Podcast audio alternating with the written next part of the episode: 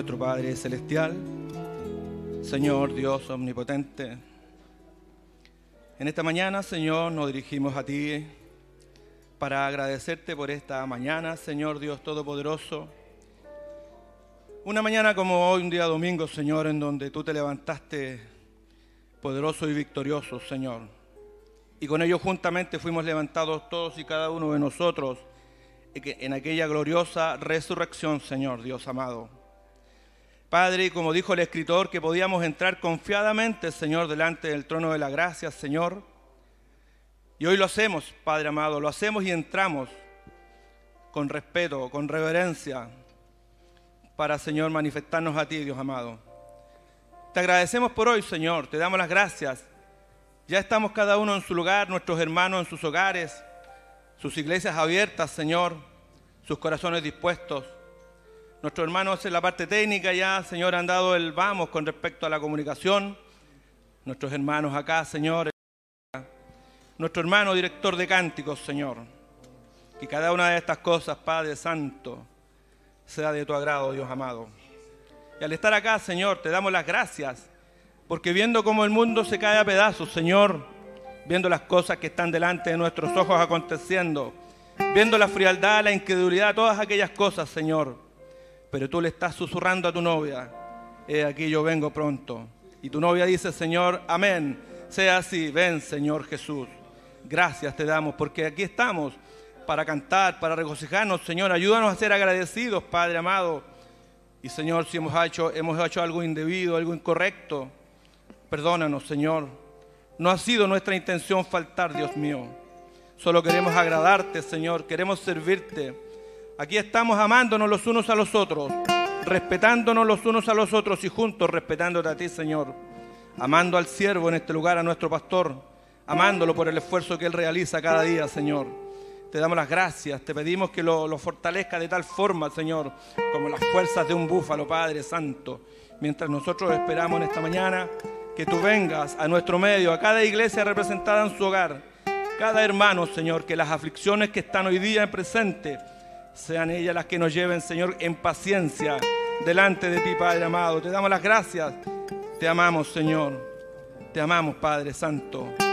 Bendícenos grande y poderosamente como tú solo lo sabes hacer, Señor. Con humildad de corazón te pedimos todas estas cosas. Que sanes al que está enfermo, Señor. Que levantes al que está decaído. Si no tenemos fuerzas, Señor, renuévalas, Padre amado. Renuévalas en esta mañana, Señor Dios mío. Gracias, gracias Padre Santo, que miremos al Calvario, Señor, aquel lugar de sufrimiento en donde todos nosotros también fuimos crucificados juntamente contigo, Señor. Porque contigo, contigo estamos crucificados, Señor, y contigo fuimos levantados aquel domingo en la mañana para la resurrección tuya, Señor. Ahora, Padre, damos inicio a este servicio, levantamos esta oración y te damos la gloria, la honra y la alabanza desde ahora y para siempre, Padre en el nombre de nuestro Señor Jesucristo, para la gloria de tu nombre santo. Gracias, Padre amado. Amén. Aleluya, gloria a Dios, santo, santo es tu nombre, Señor. Dios les bendiga, mis preciosos hermanos, cada uno en sus altares familiares, en la iglesia que está en sus casas, que todo esté preparado, vayamos conectándonos a este servicio de transmisión un domingo por la mañana, un domingo de resurrección, un domingo de victoria. Alabemos a nuestro Padre Celestial. Aleluya, sí Señor, como en el principio. En el principio, cuando el Creador formaba el mundo en su amor, allá en su mente estaba, estrellas del alba, y nos gozamos en su creación. A medida que todo ordenó, y esa voz creadora nos contempló en su bella historia testigos fuimos de su amor. Vimos su gloria cuando amaneció y mi adoración hizo Dios al Creador.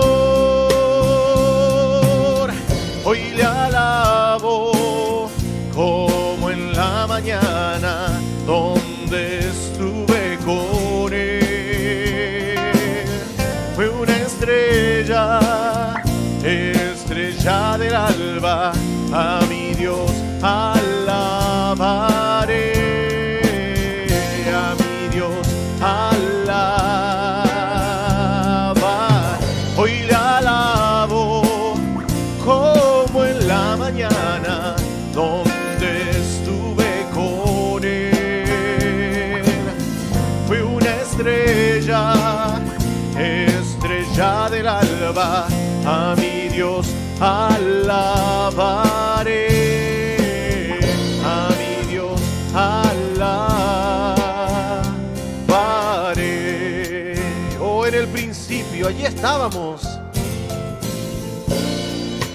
En el principio, cuando el Creador formaba el mundo en su amor, allá en su mente estaba, éramos estrellas del alba.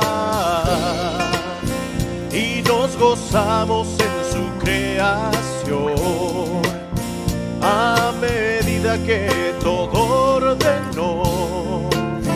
Y esa voz creadora nos contempló en su bella historia. Y testigos fuimos de su amor. Vimos su gloria cuando amaneció. Y mi adoración hizo al Creador. Hoy le alabo como en la mañana donde estuve con. Fui una estrella, estrella del alba, a mi Dios alabaré,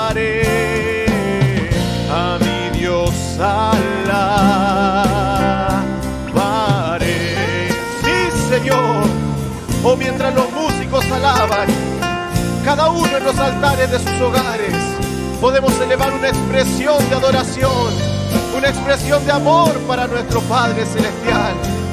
Nosotros, tú y yo, lo hicimos a Él, un Dios al adorarle. Aleluya, sí, Señor.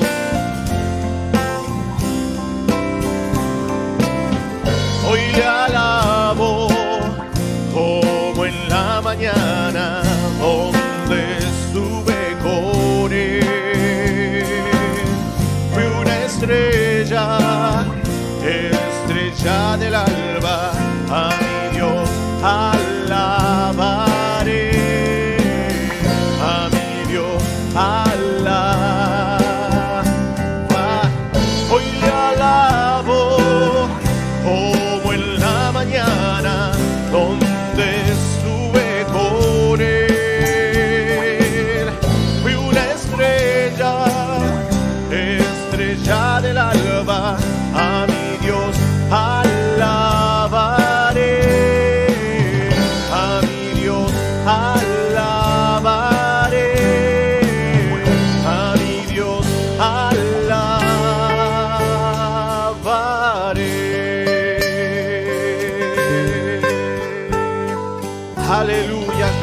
Dios. Sí, Señor, eso nos energiza saber en nuestros corazones que allá atrás, muy atrás en el principio, ya estábamos adorándole. Esa es nuestra naturaleza, aleluya, adorar, bendecir su nombre por sus muchas maravillas, sus muchas misericordias.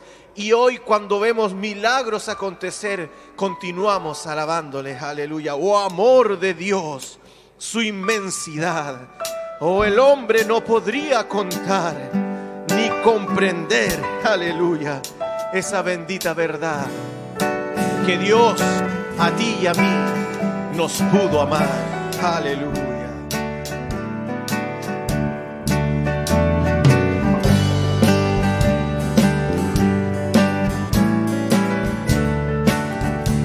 Oh sí, Señor, qué maravilloso amor, sublime amor. Oh amor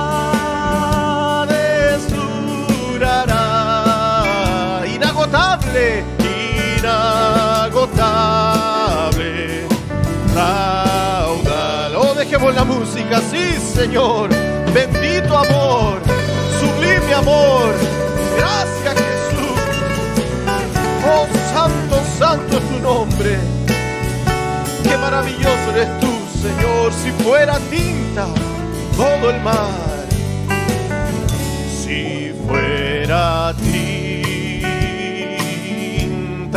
todo el mar y todo el cielo un gran papel.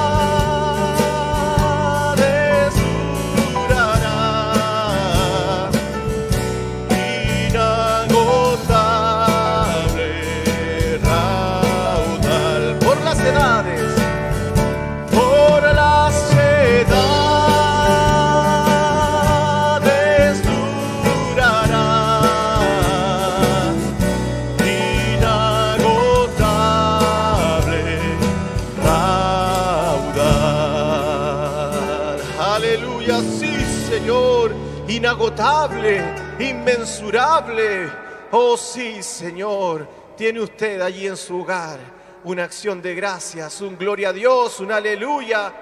Gloria a Dios, santo, santo tu nombre, sí, Señor. Mientras tenga yo, aleluya. Oh, mientras tengamos cada uno de nosotros algún aliento en nuestras vidas, podemos cantar y entonar salmos a su nombre. Mientras tenga yo una voz para cantar, al Señor elevo mi canción. Aleluya. Al salir el sol y al atardecer, al Señor por siempre alabaré. Mientras tenga yo, mientras tenga yo una voz para cantar, al Señor elevo mi canción al salir el sol al atardecer, al Señor por siempre alabaré. Santo, santo es el Señor, aleluya. Él hace maravillas, ¿dónde? Aleluya. Hoy me dio nueva vida, aleluya. Viviendo en el reino de Él estoy santo es el Señor, santo es el Señor, aleluya. Hace maravillas en su pueblo, Él me dio nueva vida, aleluya. Viviendo en el reino de Él estoy, mientras tenga, mientras tenga yo una voz para cantar al Señor elevo mi canción. Al salir el sol en este día y al atardecer, al Señor por siempre alabaré. Santo es el Señor, santo es el Señor, aleluya. Oh, Él hace maravillas entre medio de su pueblo, aleluya, sí, Señor. Medio nueva vida, aleluya viviendo en el reino del estoy. Alabemos al Señor. Sí, Señor, santo es tu nombre, Padre. Oh, tú haces maravillas, Señor. Así como lo hiciste ayer, lo estás haciendo hoy. Oh, tú estás en medio de tus hijos. Aleluya. Santo es el Señor, santo es el Señor,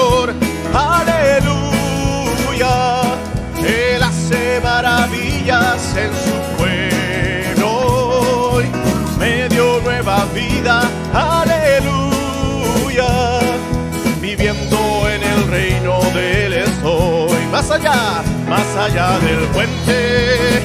No hay más triste, oh sí Señor, más allá del puente no hay más dolor. Y el sol brillando está más allá del río. Y tú, y tú ya nunca más serás infeliz. Sí, Señor, más allá del puente no hay más tristezas. Más allá del puente no hay más brillando está más allá del río ya nunca más serás infeliz. Cuando los santos marchen ya, sí, Padre, hacia la paz celestial.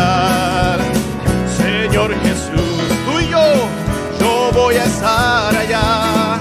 Cuando los santos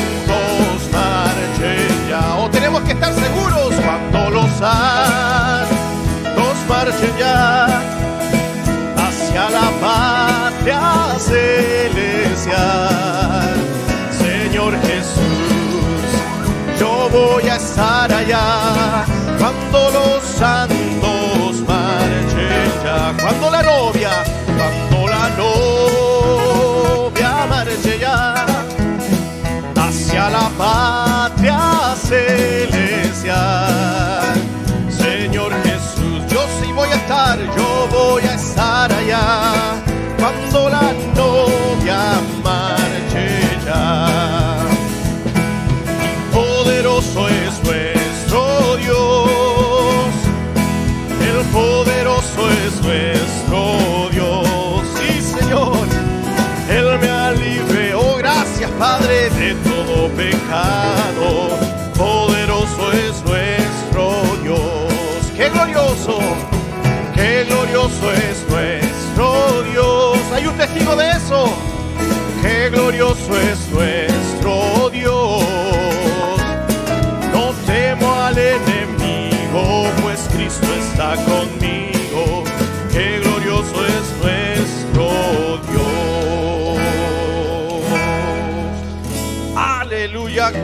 gloria Dios. Santo eres tú, Jesús.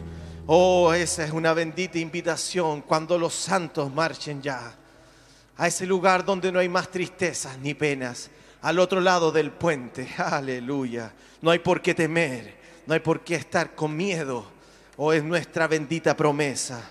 Sí, Señor, y mientras estamos aquí, Él es nuestro guardador, Él es nuestro seguro de vida. Alzaré mis ojos a los montes. ¿De dónde viene? ¿De dónde viene mi ayuda? No de aquí, nadie nos puede ayudar. Nuestra ayuda viene del cielo, aleluya, viene de Dios, el Creador. Sí, Señor. Alzaré mis ojos a los montes. ¿De dónde viene mi ayuda? Mi ayuda viene de Dios.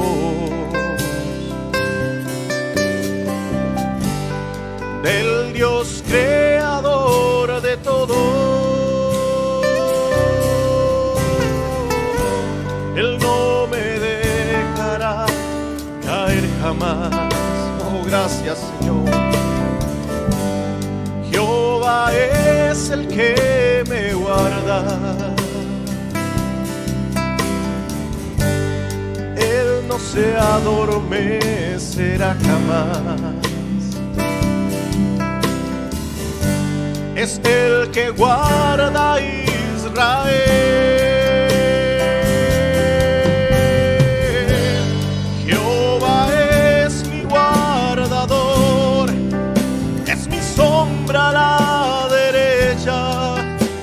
Bajo la luna o el sol. Él me guarda con su fuerza, Jehová es mi guardador, es mi sombra a la derecha, bajo la luna o el sol. Él me guarda con su amor.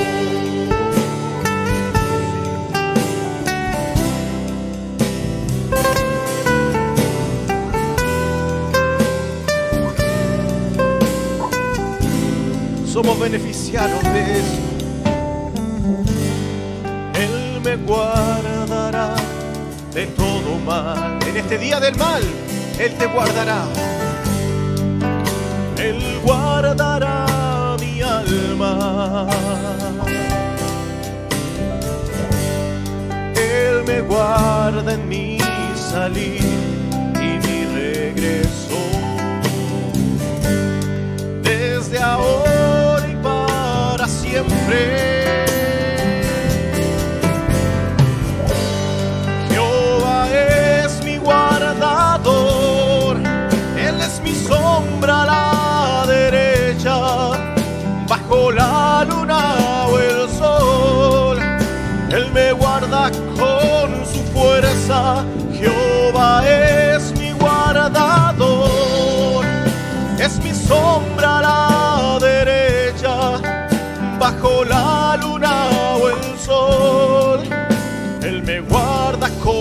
su amor, Jehová es mi guardador, es mi sombra a la derecha, bajo la luna o el sol. Él me guarda con su fuerza, Jehová es mi guardador, es mi sombra a la derecha, bajo la luna o el sol. Él me guarda con su amor, sí Señor. ¿Cuántos testigos hay de eso? Bajo la luna, bajo el sol. Oh, Él nos guarda, no importa en la noche, en el día, No importa el ambiente que te rodee, aleluya, sí, Señor. Sí, Padre, gracias Jesús. O podemos alzar nuestros ojos en medio de las pruebas y de las batallas y ver que nuestra ayuda viene del cielo. Aleluya, alzaré mis ojos.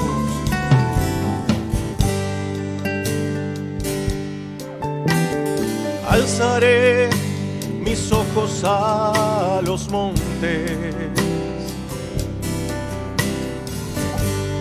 ¿De dónde viene mi ayuda?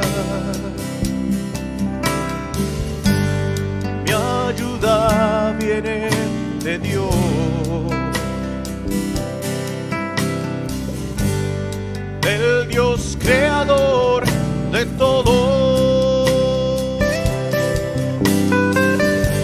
Él no me dejará caer jamás. Aleluya. Jehová es el que me guarda. Él no se adormecerá jamás. Oh, aleluya, qué confianza es el que guarda Israel. Jehová es mi guardador, es mi sombra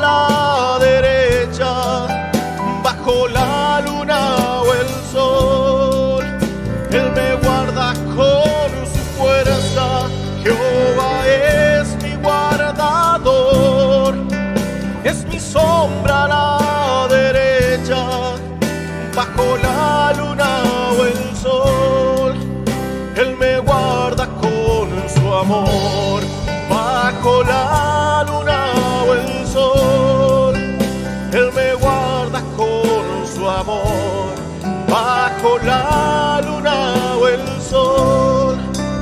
Él me guarda con su amor. Aleluya, sí, Señor. Oh, Él lo prometió y Él lo ha hecho.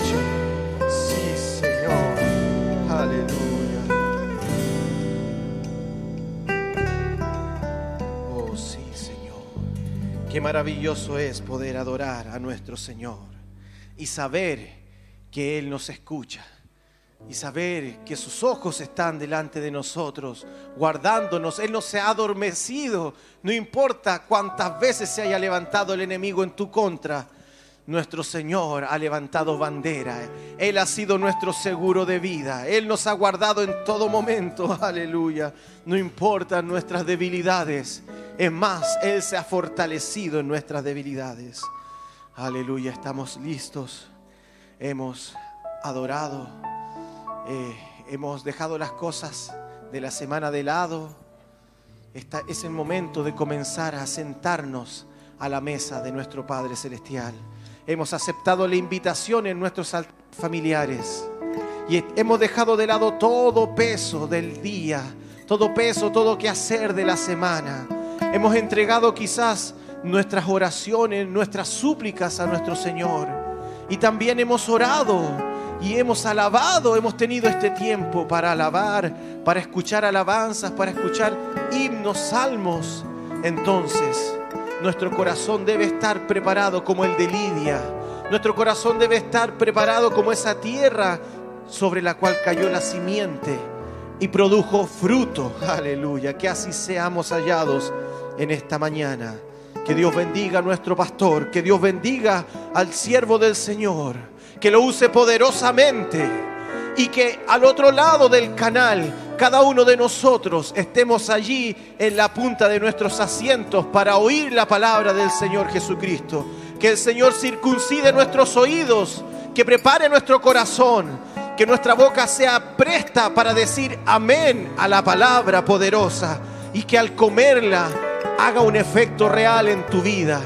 Y, y, eche fuera todo demonio y eche fuera toda enfermedad y te dé fuerzas para la batalla. Aleluya, sí, Señor Jesús está aquí ahora. Él es el que podrá suplir tu necesidad. Él es el que podrá sanar al enfermo. Él es el que podrá libertar al cautivo. Aleluya. Sí, Señor.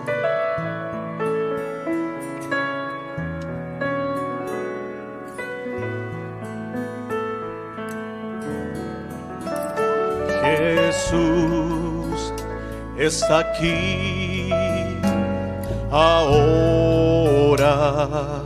En cada hogar, Jesús está aquí ahora. Y Él podrá suplir tu necesidad y a los cautivos libertará. Jesús está aquí ahora. Jesús está aquí ahora. Jesús está aquí ahora y Él podrá suplir tu necesidad y a los cautivos libertará. Jesús está aquí ahora. Oh sí, Señor. Tú estás aquí en esta mañana, Señor. No solo en este lugar, sino que en cada altar, en cada hogar de tus hijos.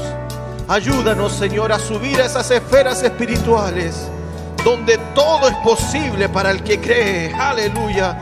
Donde no hay demonio que pueda subir a esas esferas que solo las águilas de Dios pueden llegar. Sí, Señor.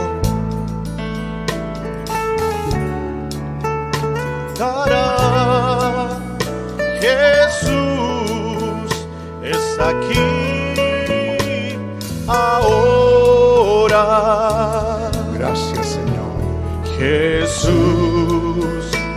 Está aquí ahora. Jesús está aquí ahora y Él podrá suplir tu necesidad y a los cautivos libertará. Jesús está aquí ahora. Mientras la música suena, hágalo bienvenido en su casa, hermano. Hágalo bienvenido ahí en su altar. Invítelo a que Él tome su lugar. Hágalo bienvenido en esta mañana. Cuando Dios nos permite esta conexión y no sentirnos solos, sino que podemos ver a través de la pantalla a otros que están igual que nosotros. Hágalo bienvenido, hermano. Dígale gracias, Señor. Es lo que tu palabra es lo que tu promesa dice. Es el día en el que estamos viviendo como nunca antes en la historia del mundo.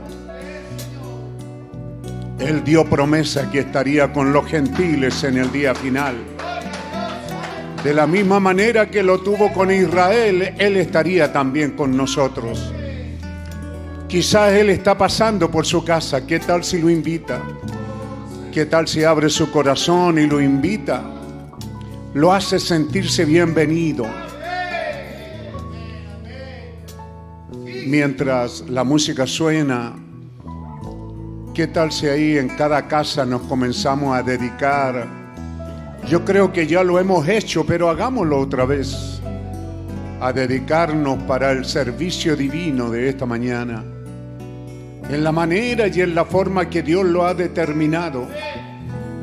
Él sabía que estaríamos de esta manera, nosotros no sabíamos que estaríamos cautivos en nuestras casas, que estaríamos encerrados sin poder salir, sin poder asistir a cultos presenciales y masivos como estábamos acostumbrados a tener compañerismo. Ahora es desde la intimidad de su casa, de su familia, usted, su familia y Dios.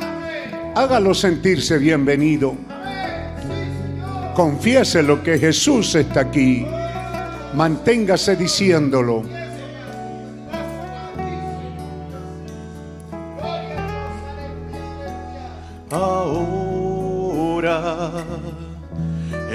Podrá suplir. Gracias Señor. Sé bienvenido a nuestras vidas.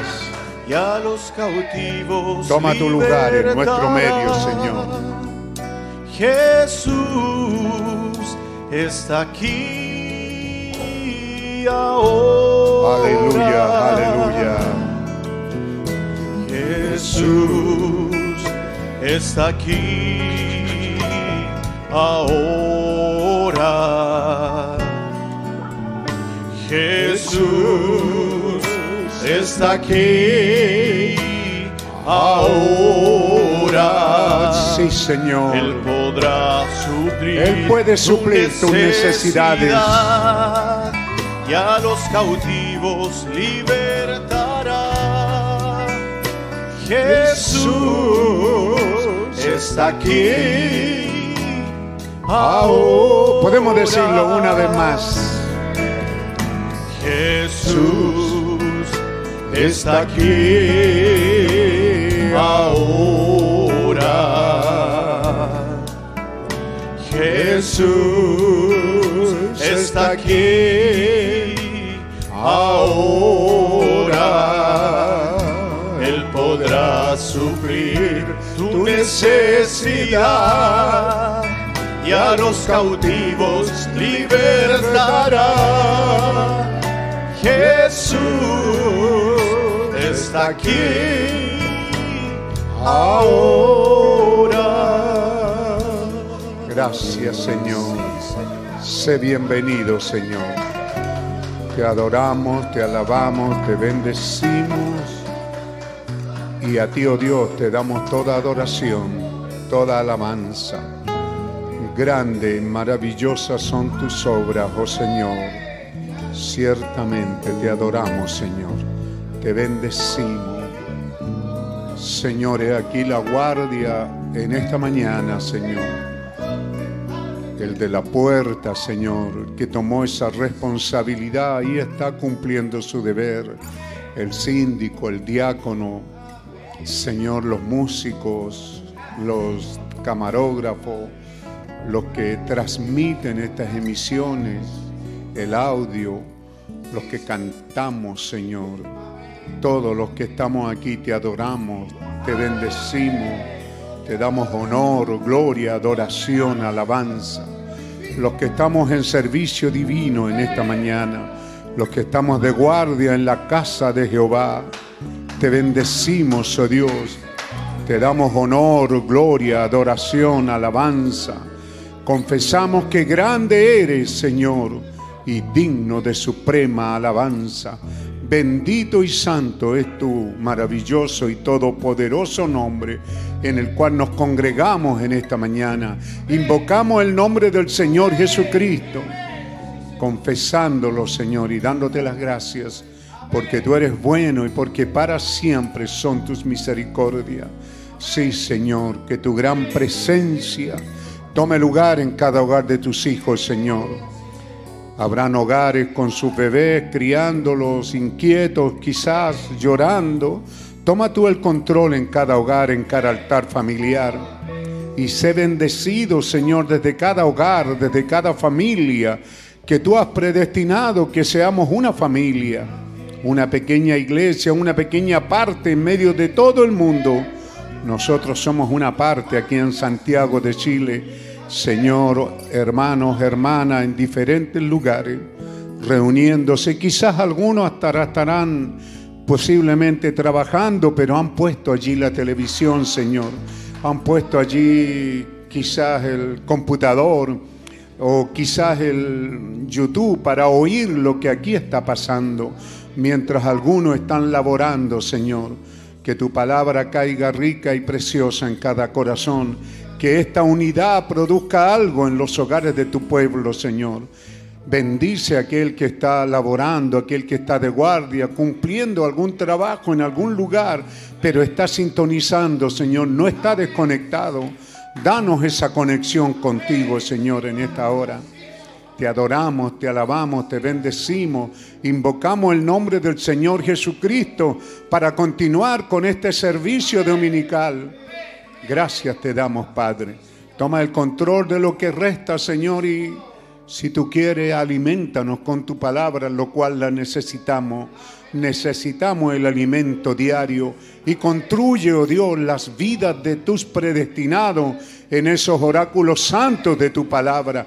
Construyenos, edifícanos a la estatura de un varón perfecto. Que seamos hallados en el lugar y la posición perfecta para que tú puedas hacer tu obra en nosotros, Señor. Te necesitamos, toma el control, bendice nuestras almas, llénanos con tu Espíritu Santo, Señor. Llénanos más y más con tu Espíritu Santo, llénanos con tu palabra, Señor. Que así sea, gracias te damos. Gracias te damos, Señor Dios, en el nombre del Señor Jesucristo. Amén. Amén. Dios les bendiga, hermano. Tomen asiento un momento ahí en sus casas. Es bueno saludarles desde el tabernáculo central, nuestra sede de este ministerio que Dios nos ha dado, de esta comunidad cristiana, este tremendo compañerismo que llegó a ser conocido en muchas partes del mundo como un compañerismo único donde nos congregábamos aquí en los servicios y también generalmente nos quedábamos a tener compañerismo, a compartir un pedazo de pan, a compartir un poco de alegría, a ver los niños correr y jugar en esta área que Dios nos ha dado. Fue todo eso tan bueno y pareciera que se está alejando, ya va más de un año y ciertamente nos golpea porque hay niños que han nacido que no conocen esta área, eh, me refiero a ustedes, no nos conocemos el uno al otro. Hay bebés que no se han acostumbrado como otros a crecer jugando entre ellos, a conocerse. ¿Cuántos niños están ya formándose y no se conocen el uno al otro? Eh, es una situación triste. Yo creo que lo que estábamos predicando el viernes nos identificó a mucho, porque claro, yo al ir hacia la casa no falta el que dice, yo estoy como Elías ¿cierto? Ahí debajo del enebro. Y yo creo que muchos de nosotros eh, nos ha tocado una situación difícil, unos más que otros también estar debajo del enebro, como derrotados, como deprimidos, pero damos gracias a Dios que el mensaje no termina ahí, todavía hay más para nosotros. Así que hermano, eh, en este tiempo extraño que nos ha tocado vivir, otra vez desde aquí les saludamos una, gran cadena de hermanos, aun cuando el gobierno pudiera decir, eh, cierto, unos 10, unos 5.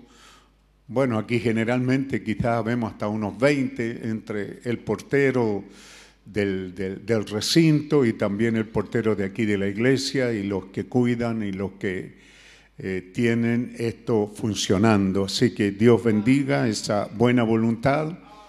Dios bendiga a los hermanos que ayer también estuvieron viniendo para, para eso, para ver, para ver la iglesia, para ver el recinto, cómo está, qué necesita, qué necesita este recinto de nosotros, qué necesitamos hacer.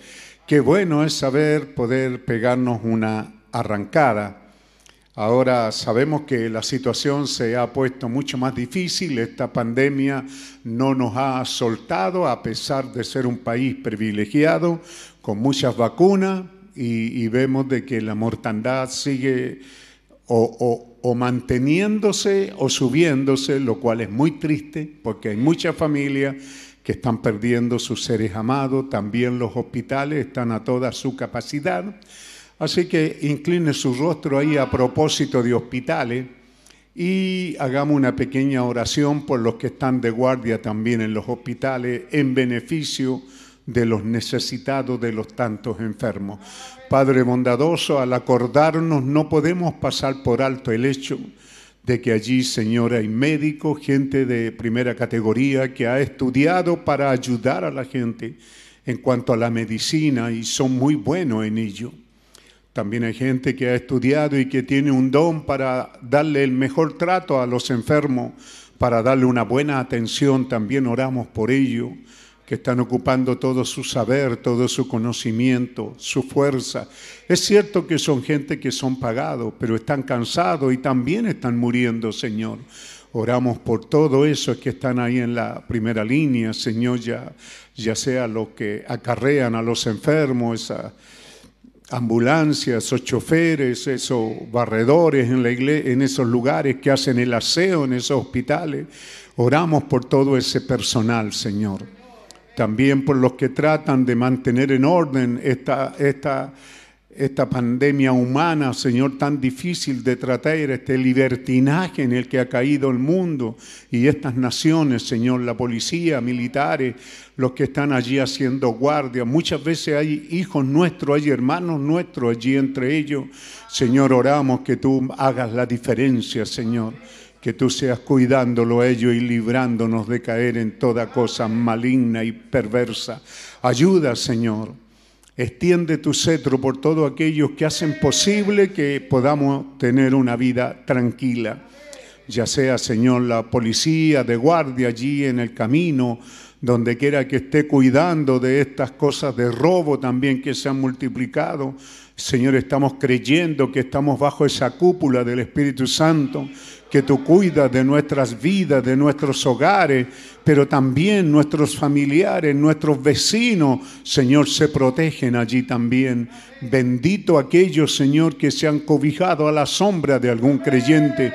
Señor, así que que esa cúpula no falle, que tu protección no falle. Mantén alejado a todo ladrón, a todo asaltante, a, toda, a todo espíritu malo de alrededor de tus hijos, Señor. Te servimos, te creemos, Señor, te adoramos.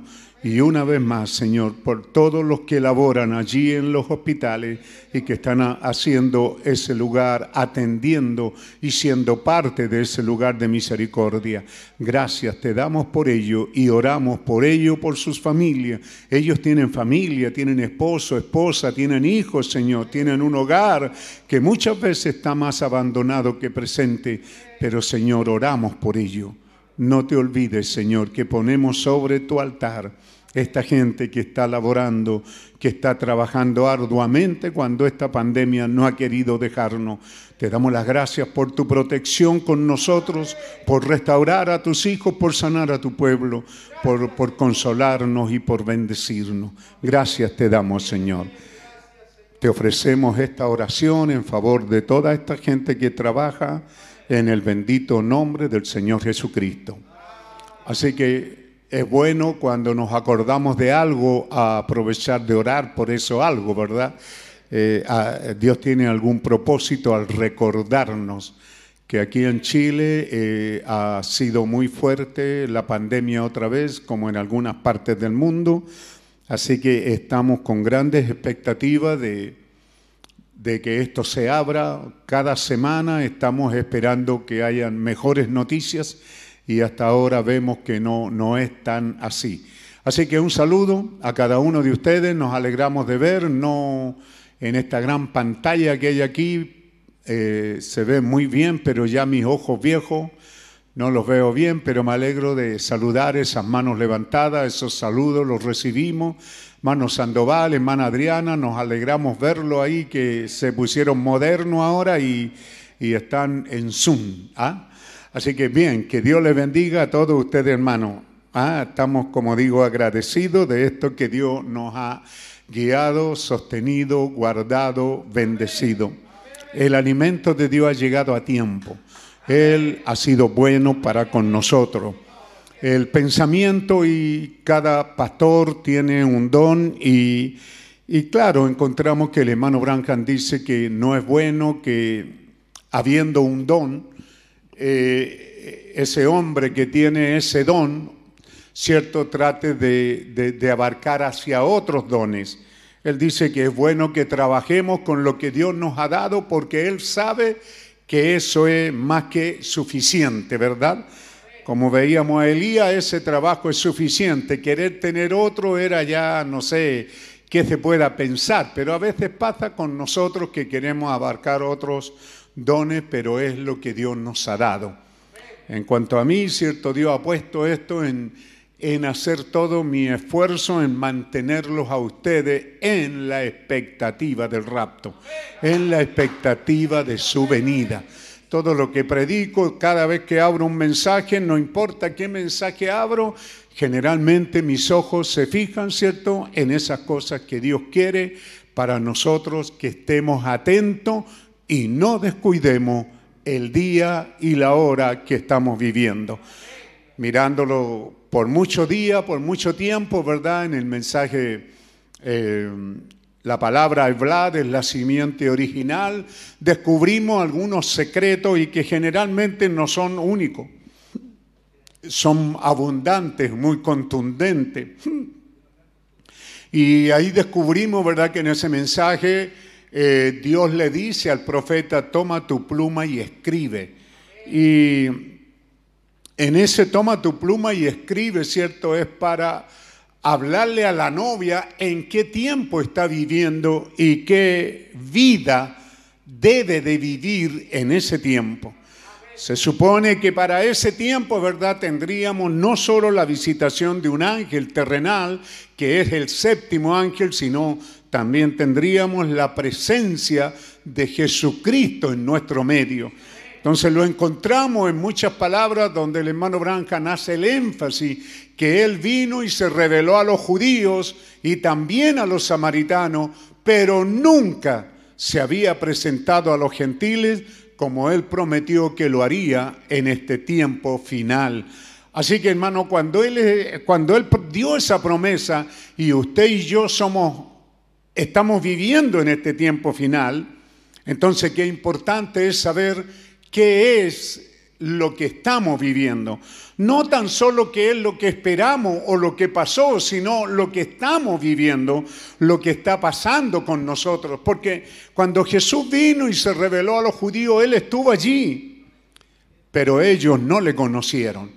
Se da cuenta más bien el, mundo al que Él vino, Israel, él vino de acuerdo a muchas profecías, cientos, miles de profecías que se estaban cumpliendo y que estaban mostrando que el Mesías estaba caminando sobre la tierra, pero sin embargo ellos no lo vieron.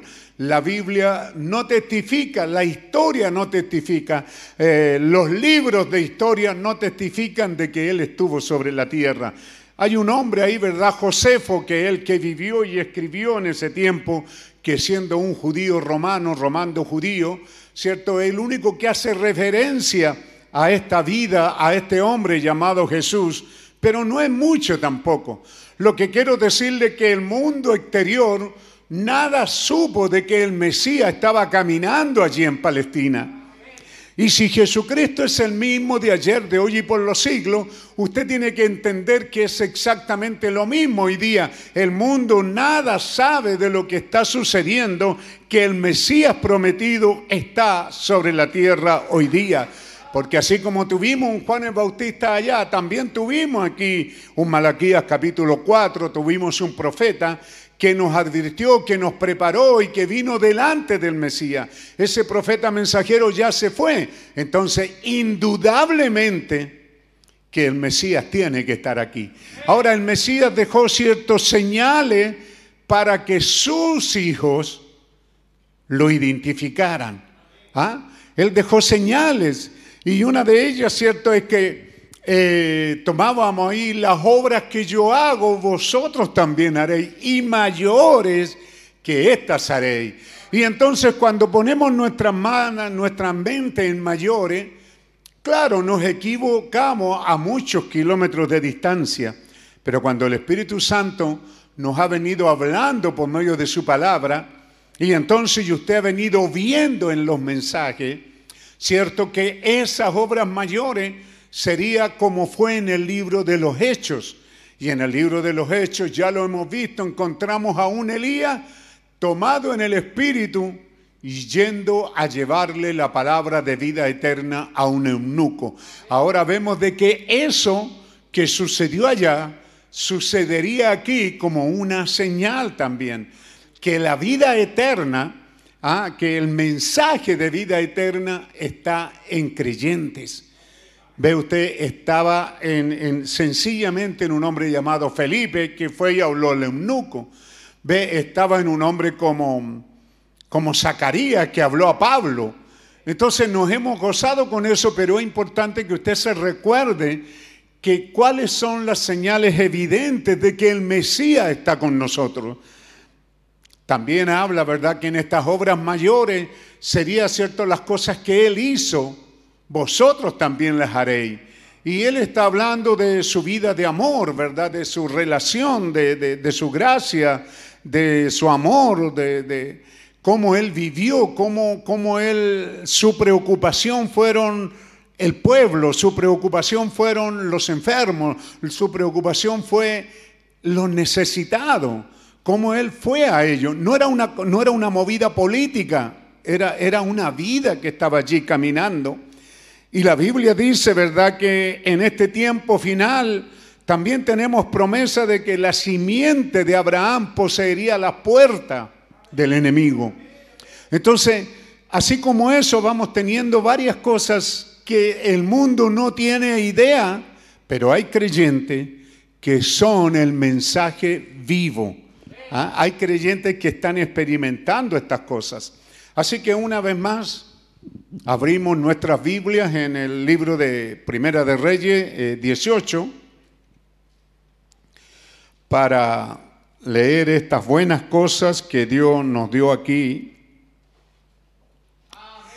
Dijimos que hay tres escenas a las cuales Dios nos llamó la atención, por lo menos a mí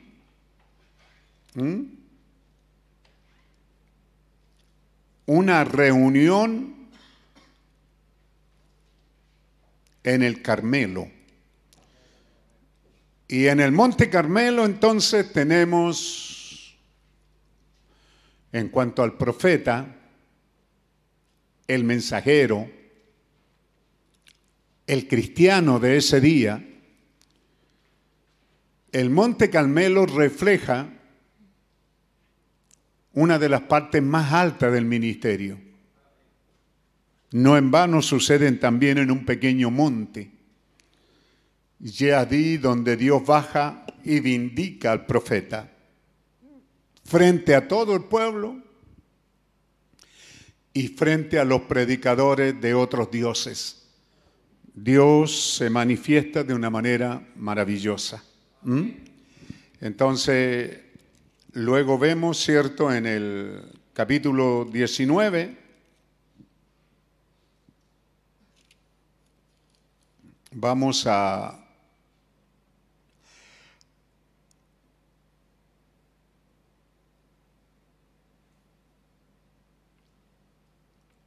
Versículo 5 dice así en el nombre del Señor Jesucristo, capítulo 19 de Primera de Reyes. Es que quisiera leer estos dos capítulos otra vez, hermano, pero yo espero que ustedes sí estén poniendo atención a ello. En el capítulo, versículo 4 dice, y él se fue por el desierto un día de camino y vino y se sentó debajo de un enebro. Y deseando morir, se dijo, basta ya, oh Jehová, quítame la vida, pues no soy mejor que mis padres y echándose debajo del enebro se quedó dormido, y aquí un ángel le tocó y le dijo, levántate, come. Entonces él miró y he aquí a su cabecera una torta cocida sobre las aguas y una vasija de agua, comió y bebió y volvió a dormirse. Y volviendo el ángel de Jehová la segunda vez lo tocó diciendo, levántate y come porque largo camino te resta. Se levantó pues, comió y bebió, y fortalecido con aquella comida, caminó cuarenta días y cuarenta noches hasta Oreb, el monte de Dios. Y allí se metió en una cueva donde pasó la noche, y vino a él palabra de Jehová, el cual le dijo, ¿qué haces aquí, Elías? Él respondió, he sentido un vivo celo por Jehová, Dios de los ejércitos porque los hijos de Israel han dejado tu pacto, han derribado tus altares y han matado a espada a tus profetas, y solo yo he quedado y me buscan para quitarme la vida. Y él le dijo, sal fuera y ponte en el monte delante de Jehová. Y he aquí Jehová que pasaba y un grande y poderoso viento que rompía los montes y quebraba las peñas delante de Jehová, pero Jehová no estaba en el viento. Y tras el viento un terremoto, pero Jehová no estaba en el terremoto. Y tras el terremoto un fuego, pero Jehová no estaba en el fuego. Y tras el fuego un silbo, un silbo apacible y delicado. Dios bendiga esta lectura de su palabra. Amén. Así que hermano, tomamos asiento ahí, nos ponemos cómodos. Así que decíamos el viernes que tenemos aquí tres escenas, pero la vida de Elías en verdad es llena de escenas. ¿ah?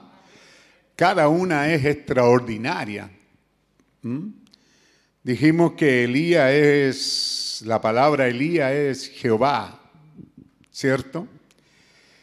Entonces vemos de que aquí hay una representación muy tremenda. Pero para mirar a Elías, y usted que es día domingo, si lo vimos el viernes, cuanto más ahora, usted puede abrir en el capítulo 17, como lo hicimos el viernes, y ver de verdad que no son solo tres escenas, sino que hay una escena que el profeta de Dios dramatiza y dice en primer lugar, Elías viene del desierto de Samaria, no nos dice nada de su padre y de su madre, no nos dice nada de su familia, de, su conexión familiar, solo dice que salió del desierto, irrumpió directamente al trono del rey Acab allí en Samaria. No le pidió permiso a nadie, sencillamente entró al trono, pasó al lado de los guardias, los guardias le abrieron camino porque ellos estaban bajo un poder humano, pero aquí viene Elías ungido con un poder sobrenatural. Entra directo, puede verlo, usted puede imaginarse o verlo, como dice el profeta, y allí está acá tomando quizás su buen café, tomando su buena bebida, sentado, descansando en el palacio real ahí en Samaria. Y llega Elías y le dice, así dice Jehová, no habrá lluvia hasta que yo lo diga.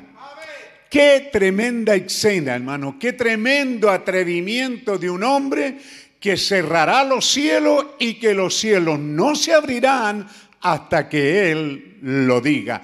Y decíamos el viernes, ¿y qué tal si Él hubiera muerto, hermano? Todavía estaría en sequía ya.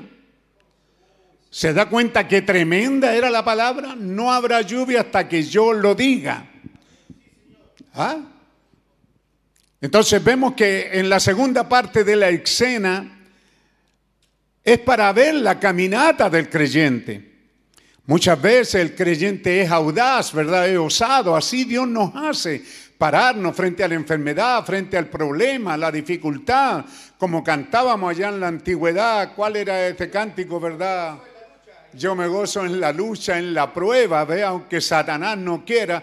Así es el cristiano, es osado, audaz, porque no está solo, hay una unción, hay una inspiración en el creyente que lo hace y lo motiva pero luego con esa unción como que se aparta, ¿cierto? Ahora, escápate.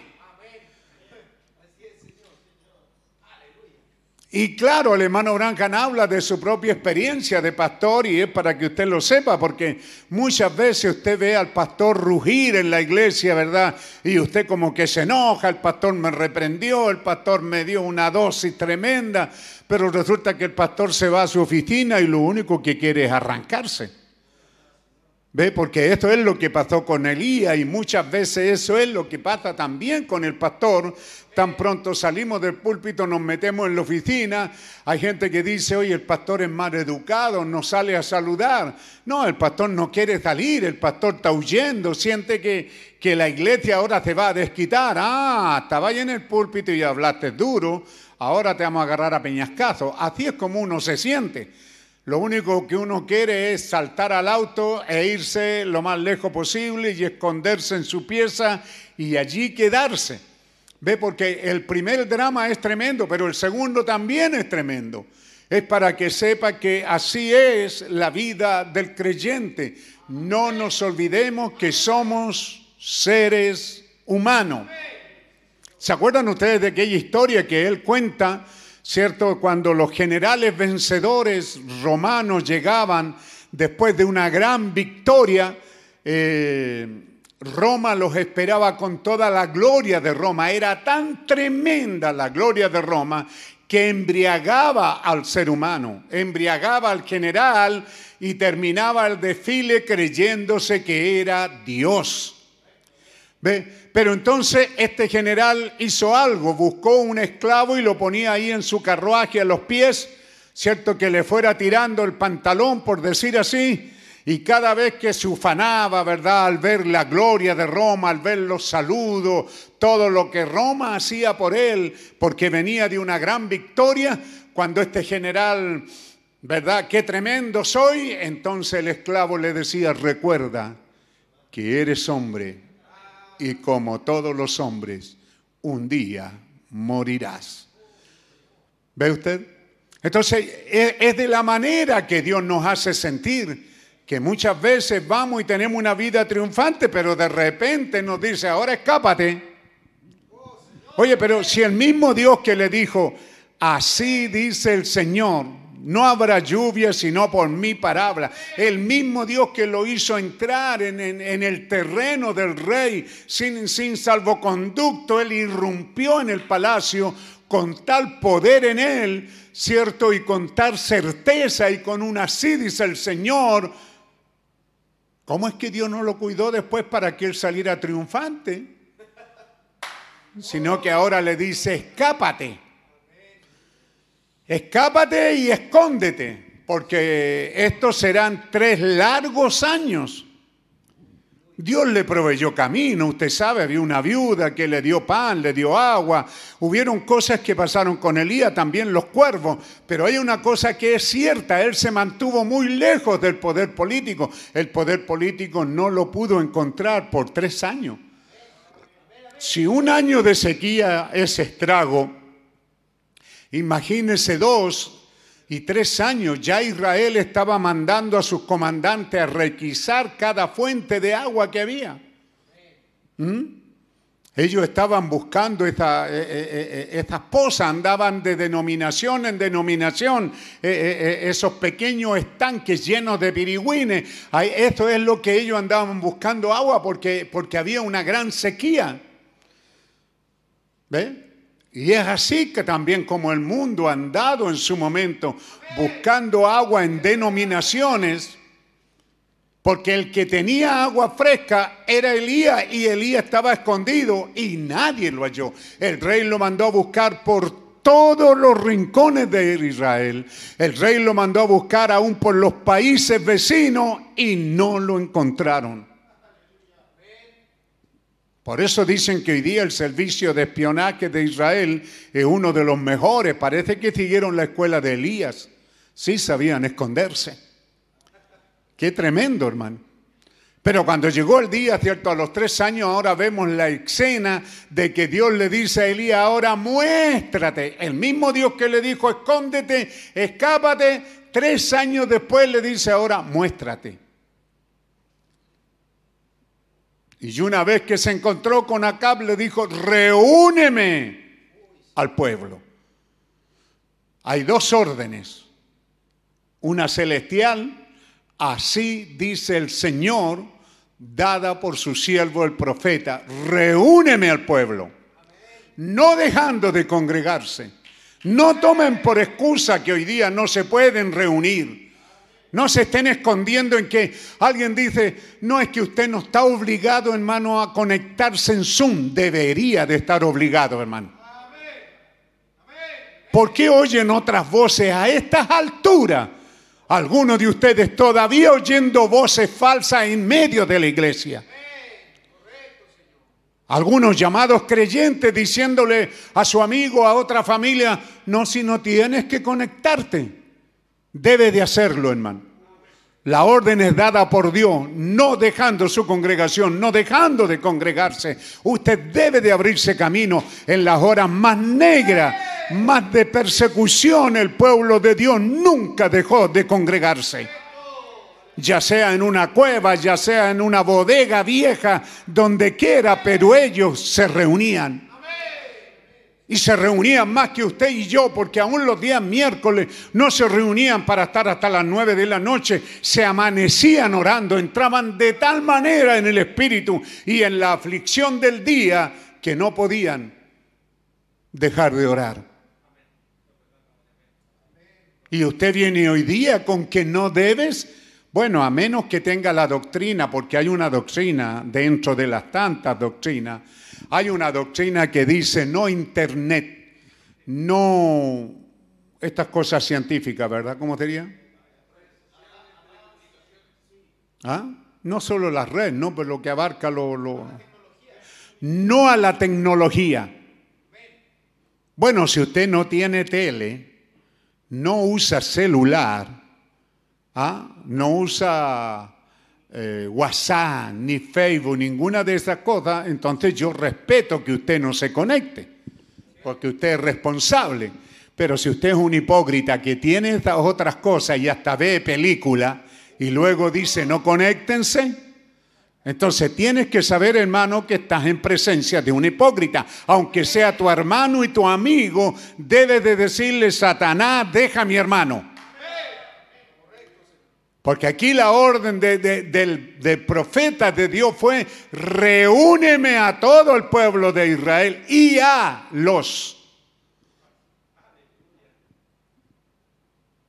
¿Qué hubiera pasado, hermanos, si, si Elías hubiera llamado al barreor del palacio, oye, reúne a Israel? ¿Alguien hubiera obedecido? No, pero llamó al rey, se presentó al rey y le dijo, ¿tú me has buscado por tres años? Y ahí usted sabe, se culparon el uno al otro. El rey le dijo, tú tienes a, todo Israel turbado y muerto de hambre y eres culpable de esto. Y Elías le dice, no, tú eres culpable, tu corazón, tu vida pecaminosa es la que trajo esto. Pero en fin, reúneme al pueblo. Y ahora Acab tuvo que mandar orden a través de todo Israel, reunión en el Carmelo. ¿Usted no fue ahí? ¿Ah? No, yo tenía que hacer. Pero si eso es bíblico, yo tenía güeyes que, que probar, yo tenía un terreno nuevo que tenía que ir a ver, yo me estaba recién casado, estaba haciendo planes de boda. Por eso no pude venir y por eso Dios acaso los dio por excusados. No, los mandó a matar. Dijo, maten a esto. Porque fueron invitados y no quisieron venir.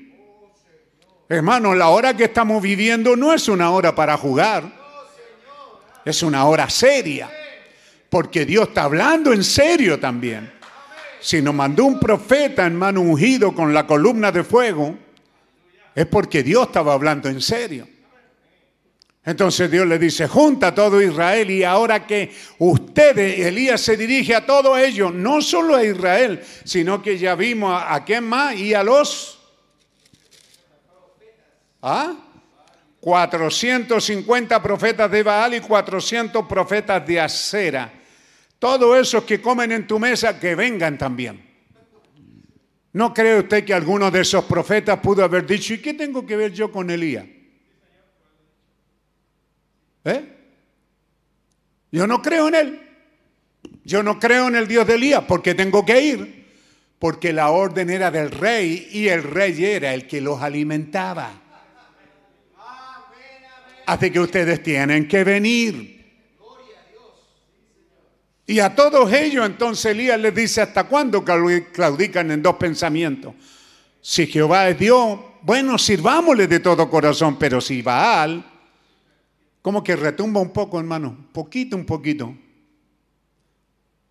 Pero si es Baal, vuestro Dios, cero problema, vayan en pos de él.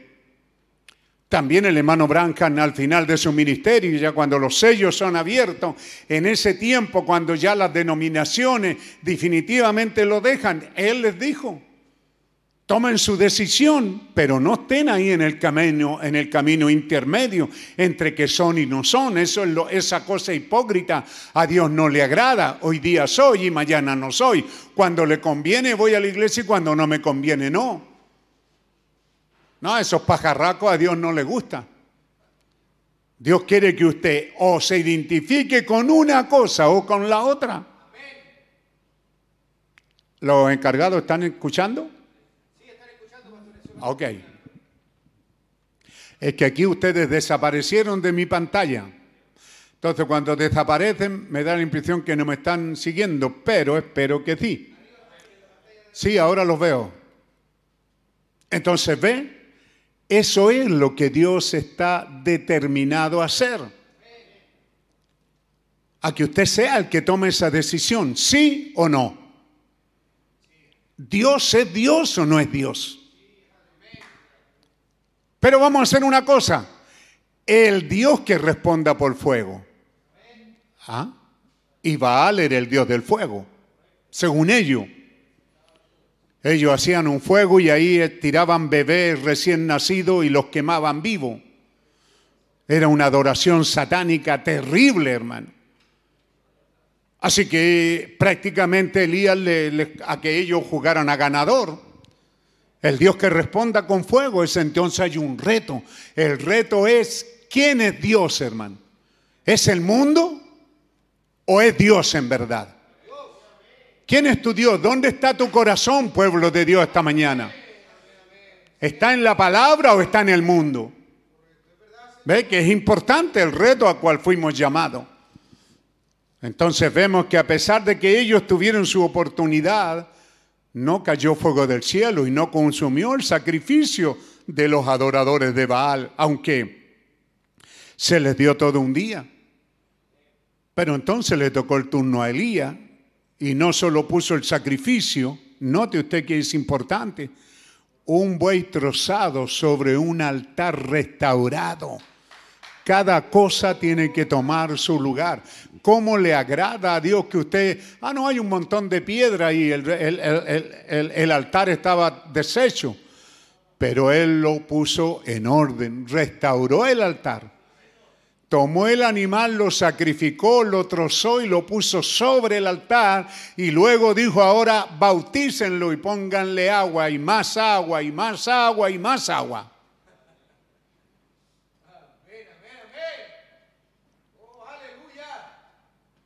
Ve, el agua estará ahí presente, el lavacro del agua por la palabra. Solo queremos ir a, nuestra escena, hermano, pero estas escenas no pueden ser pasadas por alto. Usted puede ver ahora que Elías no hace una gran oración, que es importante para usted. Elías solo dice, Señor, confirma que soy tu siervo y que esto que he hecho, lo he hecho por tu palabra. Amén. Cuando usted tiene un enfermo cerca suyo y le dicen, ¿es usted creyente? Ore por este enfermo. Entonces usted puede ir y poner las manos sobre él y decirle, Señor, yo he hecho conforme a tu palabra. Tu palabra dice, pondrán las manos sobre los enfermos. Ahora, Señor, los enfermos sanarán. Si usted ha hecho conforme a la palabra de Dios, Dios tiene que contestar a su palabra. Así que hermano, que Dios nos ayude como este fuego del cielo cayó y ahora hay una gran victoria. Y todo el pueblo, hermano, una gran fiesta, todo el pueblo a una en esta montaña, gritando, saltando, clamando, Jehová es Dios, Jehová es Dios, Jehová es Dios, cuán grande es Dios, Jehová es Dios. ¿Usted diría, todo el pueblo se volvió a Jehová? No. ¿Ve? Entonces la victoria de Elías no terminó en eso, sino que dijo, tómenlos, deténganlos y vamos a llevarlos allí al arroyo. Y descendió desde el monte allá para un canalcito abajo, un canal. Ese es un arroyo, hoy día es como un canal. Ahí fue donde Elías los sacrificó a estos cientos. Un evangelista excitado dice, fueron mil a los que mató. Porque claro, dice 450, pero eran 400 también de acera, más los sirvientes que ellos tenían. Así que sí, eran como mil personas, según un evangelista. ¿Ve? Qué tremendo. Cortarle la cabeza a todo eso. Y diríamos, se acabó el paganismo. ¿Ah? Pero el paganismo estaba en el corazón de Israel. Pero Elías tuvo una victoria. Y después de esa victoria, de allá abajo donde está ese canal, vuelve a subir el Carmelo ahora más arriba, desde donde puede ver el mar. Y ahora comienza a orar por lluvia, porque ya todo está listo. Tiene que venir la lluvia. Y él se pone a orar y le dice al siervo, asómate a mirar hacia el mar, hasta que ve esa nube como la palma de un hombre. Ahora dice, ahí viene la lluvia. Dile a Cap que corra a su casa, porque una gran lluvia está cayendo ahora. Qué tremenda victoria de Elías. Mire dónde se encuentra Elías, quizás danzando como el hermano Branham alrededor del árbol danzando y danzando y danzando. Qué bueno eres tú, gloria a Dios, qué grande es Jehová. Pero luego la reina dice, mañana tú estarás como tú hiciste como uno de ellos. Y ahora vemos a Elías otra vez, ahora arrancando de una mujer. ¿Cómo puede ser, hermano, un hombre con tal poder arriba y ahora arrancando? ¿Ve cómo Dios le hace probar a usted la naturaleza cuando Dios está en nosotros? Y cuando Él se mueve, ese es Dios. Pero cuando Dios se retira un poquito, entonces ahí quedamos solos. Solo nos queda una cosa, ser creyente. Amén. Y ahora nuevamente vemos a Elías corriendo, escapándose, pero ahora deprimido, como lo veíamos el viernes. ¿Ah? Y para los que no estuvieron el viernes, entonces leerle algunas cosas. Es muy extraño, el pastor aquí y los ministros bien saben, vigilen su monte Carmelo, porque van a tener un árbol de enebro cada vez que usted recibe una bendición, luego va a tener su árbol de enebro. Eso lo está hablando a los ministros, pero también lo dice a la iglesia. Ve, ahí estaba Elías ahora todos sus nervios destrozados. Estaba bajo un colapso nervioso. ¿Ve? Entonces él huyó, y se echó bajo el enebro. Oh, esa experiencia del enebro, muchos de nosotros a veces nos encontramos debajo del enebro. Yo mismo me meto allí muchas veces. Es un momento donde uno no sabe qué hacer. Uno está frustrado. ¿Ve? Yo mismo he estado muchas veces. No, no, no, no. No dice que él cayó allí. No, dice, yo mismo me meto allí muchas veces. ¿Mm? Yo mismo como su pastor he estado muchas veces ahí metido en el enebro. ¿Ve? Y al estar en el enebro, entonces con todos esos síntomas, uno de ellos depresivo es sueño. Es querer arreglar las cosas con alcohol, evadirse, droga, película, televisión, evadirme. Pero esa no es la solución, hermano. La solución es que usted enfrente la realidad. Que se dé cuenta bajo qué condiciones está. Porque Elías se dio cuenta en las condiciones en las que estaba. Elías no solo se quedó allí, él, él, sabía en las condiciones en las que estaba.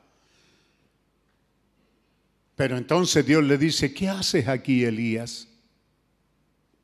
¿Qué haces? ¿Mm?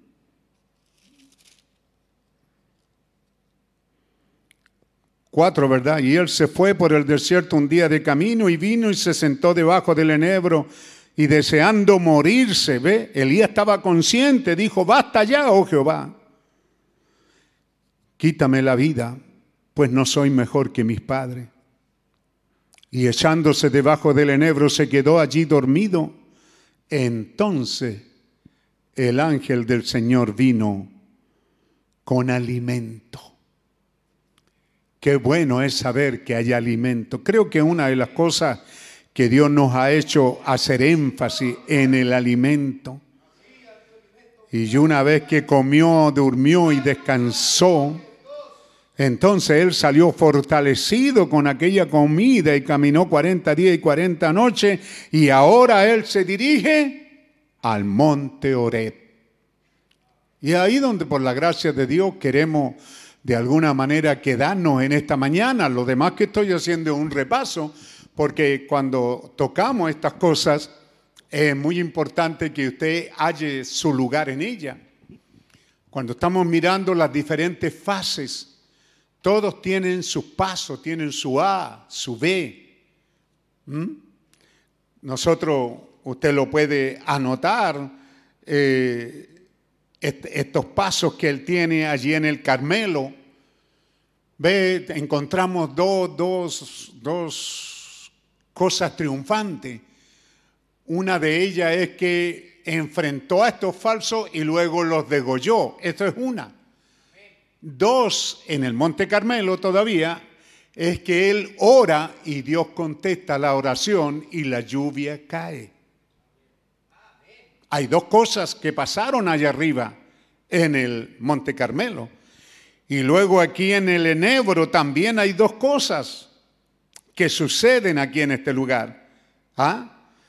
Es donde él está allí deprimido, deseando morirse pero también ahí en el enebro viene el ángel y lo alimenta. Dos cosas. ¿La están notando? Porque a veces nos quedamos con una. Nos queda metido en el enebro solo una cosa. No, hay dos cosas que sucedieron ahí. Y que es importante, hermano, cómo fue que Dios nos encontró tendido a la orilla del camino Fe perfecta dice, cuando yo era nada, sigo siendo nada, pero cuando yo era nada y estaba allí en el dodosal del pecado, Él mismo bajó de la excelsa gloria a esa inmundicia, a ese lodosal donde yo estaba, muerto en delitos y en pecado. Él tomó mi mano y me sacó de allí. Aleluya. El padre no solo recibió al hijo pródigo, oh bien hijo, Dios te bendiga, hartados y confortados, oídos en paz. No, no fue así, hermano. Esa es la parte A, pero la parte E, B, llévenlo al estanque, lávenlo y vístanlo y coloquen anillo en sus manos. Tiene que ser restaurado. Es lo mismo que sucede con su hermano descarriado, hermano. Si hay un hermano que ha hecho mal y viene de camino de regreso, usted primero lo recibe, lo abraza y luego le dice, ahora lávate, vístete y toma tu lugar. Pon tu anillo en tu mano que te coloca en posición de hijo. Y no se olvide que es importante porque los hijos de Dios, la simiente de Dios, está escrita que poseerá las puertas de sus enemigos. Así que ve, hermano, hay, hay, hay, dos cosas en cada una de estas etapas que, que, leemos, pueden ser, ¿cierto? Y luego lo vemos aquí en este lugar de el enebro. Y de aquí recibe fuerza, ¿cierto? Descansa, come.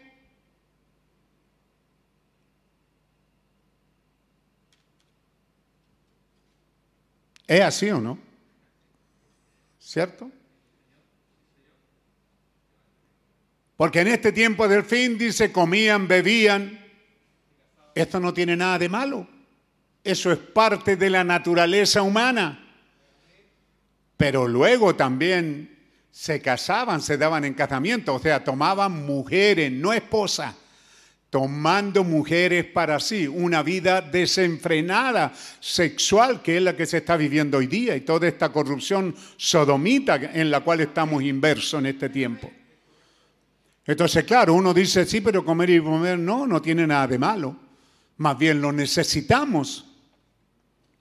Cuando usted ha trabajado duro, usted necesita un descanso. Le hace bien sin dejar a Dios de lado. ¿Mm? Y también necesita comer y restaurarse. Y Elías pasó por eso y ahora inicia su camino. Ahora va al otro extremo, ahora va al monte Oreb. Al otro extremo. Él estaba allá en el sur, en la parte sur de, Israel, y ahora cruza todo Israel hasta más allá. Quiero decir, él estaba en el norte, perdón. Él estaba en la parte norte, allá está el Carmelo. Pero ahora cruza todo, imagínense 40 días caminando desde ahí, cruzando todo Israel, cruzando el desierto y llegando al monte Oreb. 40 días y 40 noches. Allí viene Dios ahora, ¿cierto? A ver, quiero entrar directo en cómo lo dice.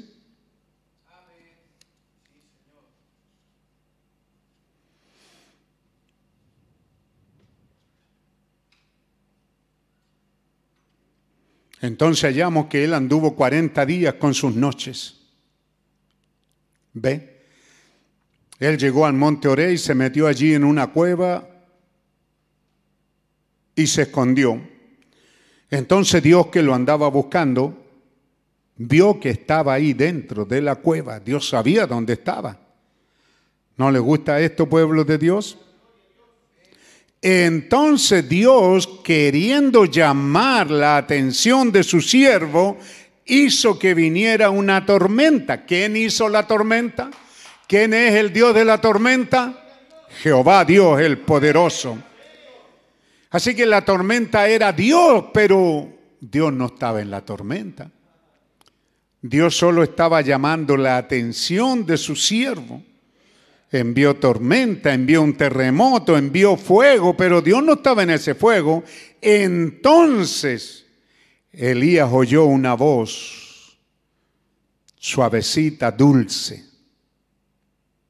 Hermano y hermana, yo he estado mucho tiempo en una cueva. También he estado en terremotos, en alborotos, en peleas, en discusiones en reuniones grandes, tremendo avivamiento.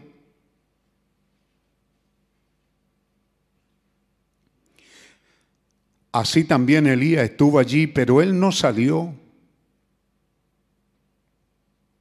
Porque él sabía que ese era Dios, pero Dios no estaba ahí. Era, era Dios en el sentido, ¿verdad?, que Él produce esa tormenta, ese terremoto, ese fuego, Dios lo produce, pero Él no estaba allí. Pero después de todo aquello vino una voz suave. Dios estaba en esa voz. ¿Ve? Él allí nos da un poco fuerte, ¿verdad? Sobre todo estos rock and rolls y música y todo eso, pero lo vamos a pasar por alto porque no estamos teniendo reuniones y no estamos teniendo problemas con la juventud, con su chiquilichácala. Ve, allí está esa vocecita. ¿Sabe lo que es esa voz? Es algo que le pone sabor a la vida. Ah, me gusta eso. ¿Ah? Ahora, una cita nada que ver, ¿ve? pero en el mundo cayéndose a pedazo, él está hablando como todo se está viniendo abajo. Y usted lo sabe ahora. ¿Ah? Sabe que no hay nada en pie en este momento. El terremoto grado no sé cuánto que está en el mundo, imagínese, tiene la política chilena está de cabeza, hermano. La derecha no tiene idea si es derecha o izquierda. La izquierda no sabe si es derecha o izquierda. El gobierno no sabe ni para dónde va ni, ni cómo se llama. Y no solo aquí. En todo el mundo se está cayendo en pedazos. La política ya cayó. Las religiones católicas, protestantes, estruendosamente se vinieron abajo. En este tiempo que el mundo se está cayendo a pedazos, ¿ve? es importante entender que las cosas que Dios hizo, las hizo para, las hizo con contenido. ¿Ah? Cuando Dios le pidió un cordero a, a los israelitas allá atrás, cuando Dios le pidió un cordero a Abraham, usted ve, no le pidió cualquier cordero, le pidió este cordero, Isaac. Ve, Dios quería una relación íntima. Dios, Dios, Dios no quería que Abraham fuera al, al rebaño y, con los ojos cerrados, opinó una, pin dos, pin tres, ese es. No. Dios quería que le trajera ese cordero que él había criado regalón, consentido. Ese cordero que siempre estuvo cerca de él. Lo que Dios quería era algo con contenido. Dios quería que cuando los hijos de Dios allá, cuando, cuando Abel trajo ese cordero, no fue cualquier cordero, hermano.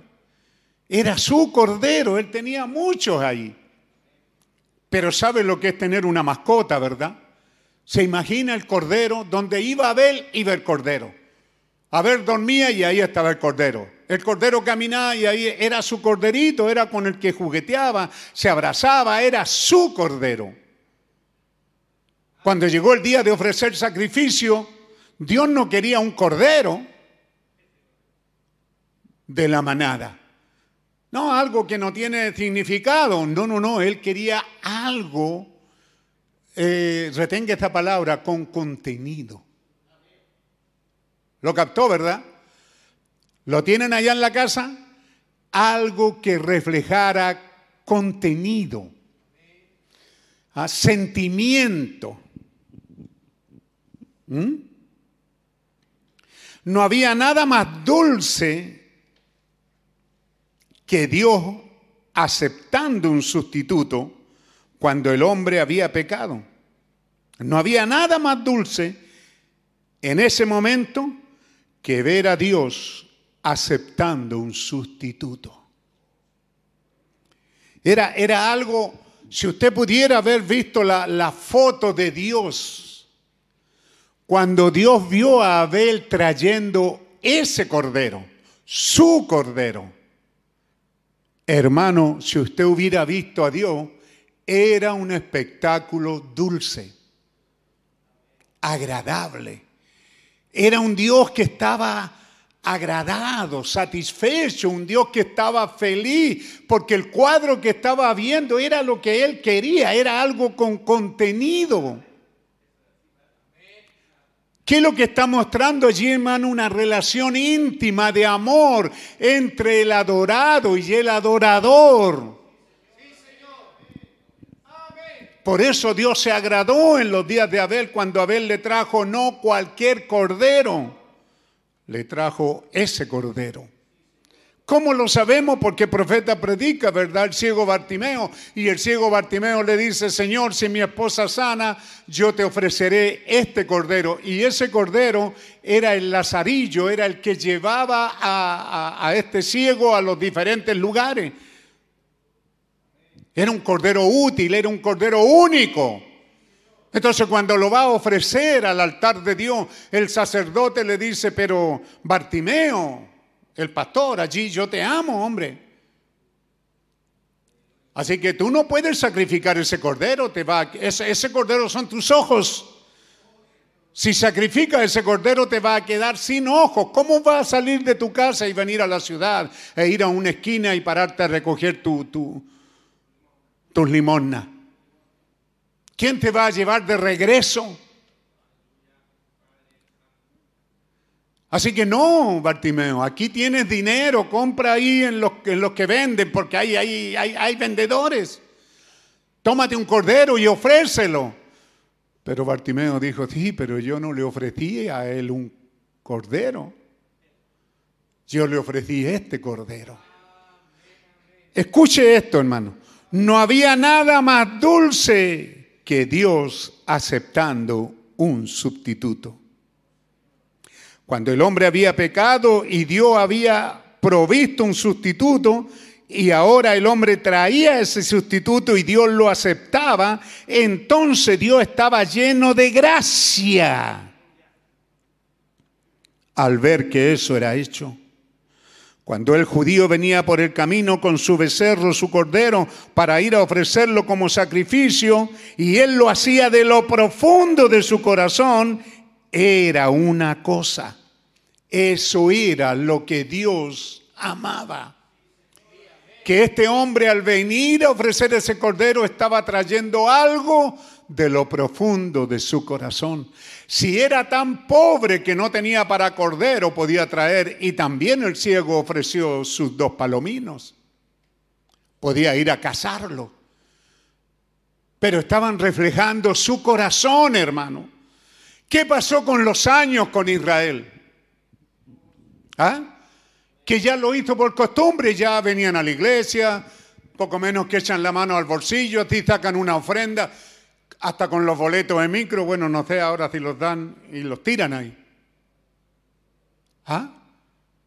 Como diciendo, ya ahí tenéis, cállate, ¿qué pedís tanto? Así llegó a ser Israel. Después venían y agarraban un cordero y después sacaron la cuenta. Usted los tiene en el libro de Malaquías, capítulo 1. Usted los ve ahí que ahora ellos, ellos, ellos ya ni siquiera es cualquier cordero, sino que dicen, a ver, ¿qué es lo que decimos aquí? Razonando. Oye, el cordero lo voy a llevar. Lo van a matar ahí y lo van a tirar al lote ahí en el, en el lugar de sacrificio al montón. Así que cuando había que llevar un cordero, ellos elegían aquel cordero del que querían deshacerse. ¿Ah? Un cordero tiñoso, quebrado, medio tuerto. Y Dios les dice, ustedes dicen que me aman. Yo los amo a ustedes. Y ellos dijeron, ¿en qué nos amaste? En que yo los elegí, ustedes, ustedes son elegidos de entre millares, yo los elegí a ustedes, no me eligieron ustedes a mí, yo los elegí a ustedes. ¿Y no eres agradecido porque te elegí?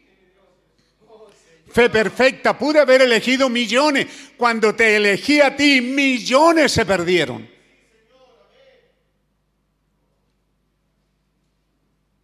En una misión sexual hay cuánto, 15 millones de espermios en un hombre, por decir un número. Y mi embrión vieron tus ojos, cómo es que Dios estaba mirando cuál de esos espermios llegaría a la meta. Dios fue el que escogió, millones se perdieron.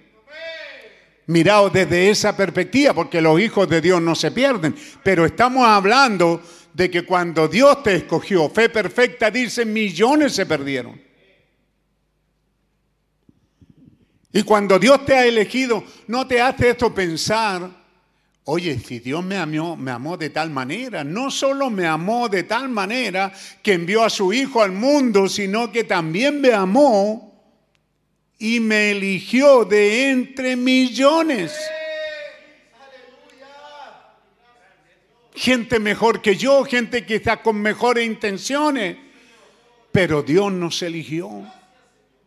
Entonces Él quiere también que cuando tú vienes a Él, elijas lo mejor. Él dijo allá en, en capítulo 11, 12 de Éxodo, apártame un cordero que sea sano, sin mancha, que no sea tiñoso, tiene que ser perfecto tiene que ser eh, en, el filo de un año, ni muy bebé, ni pasado de un año. ¿Ve? Dios quiere que haya, ¿cuál fue la palabra? Contenido. Contenido. ¿Ve lo que Él está diciendo?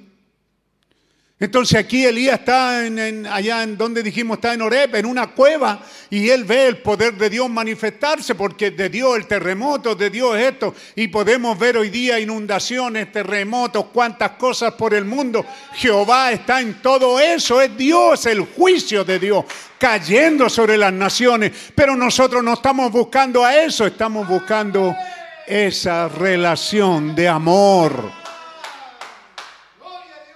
¿Ve lo que estamos buscando? ¿Ve lo que Dios quiere?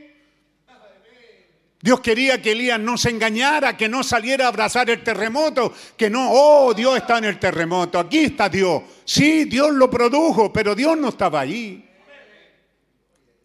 Dios quiere una relación con contenido, hermano. Una relación de corazón. No esa relación religiosa e hipócrita. ¿Ve?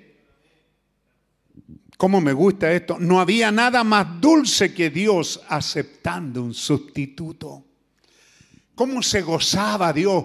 Era tanto el gozo de Dios obrando en él cuando ve allá en la antigüedad un creyente trayendo un verdadero sacrificio de amor, era atar, el gozo de Dios. Entraba en tanta gracia Dios que podía decir, pide lo que quieras.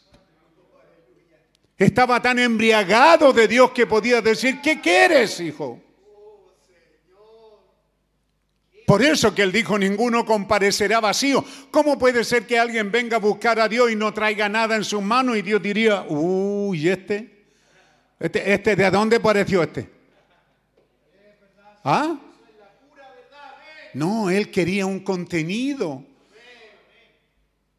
Por eso Jesús va al templo y le dice a sus discípulos, vamos a tener una lección distinta hoy día. Nos vamos a parar ahí para ver a todos los que pasan, vamos a ganarnos cerca del lugar de la caja de la ofrenda. Pongan atención porque esta es la lección del día.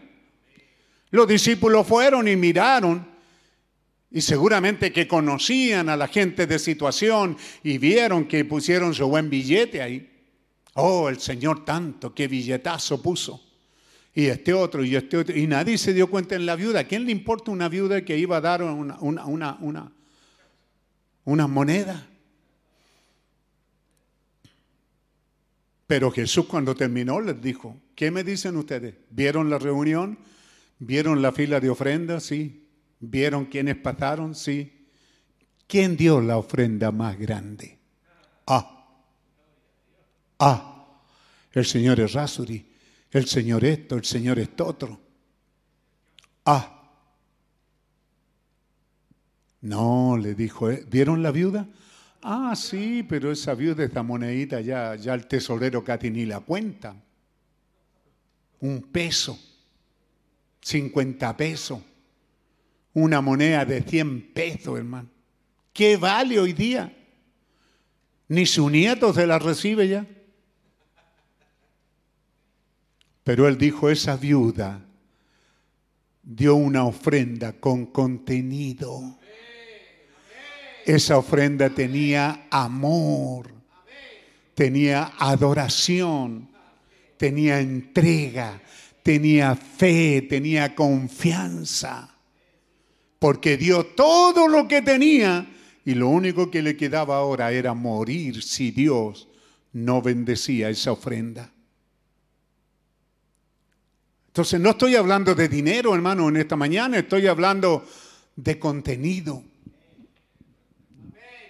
Estoy hablando, qué, tremenda escena en el Monte Carmelo. ¿Quién de ustedes no ha estado alguna vez en el Monte Carmelo teniendo días de victoria? Oh, hermano, Dios me bendijo, Dios me cuidó, Dios me sanó, Dios hizo esto. Hemos tenido, pero también hemos tenido nuestro día de enebro y muchas veces hemos sentido vergüenza de no compartirlo con nadie. Y a veces sí nos hemos quejado y hemos dicho, Señor, estoy en amargura, estoy en tristeza, estoy deprimido. ¿Mm? Pero después del enebro, entonces no se olvide que no termina allí el mensaje. El mensaje continúa 40 días en el futuro, allá en el monte Oreb, el monte de Dios. y Dios se hace manifiesto. Escuche bien, se hace manifiesto. El Dios se hace notorio. El Dios eh, llama la atención con lo que está haciendo. El mundo sabe que lo que está pasando en el mundo tiene que ser Dios, no hay otra manera. Todo lo que está pasando en el mundo hoy día es Dios, pero Dios no está ahí. Dios está en una voz, en una relación con contenido. Oh, hermano. Una verdadera relación con contenido. Por eso Él está diciendo esas palabras. Tremendas y maravillosas palabras. Porque fe y amor son parientes. Fíjese, tiene que tener fe.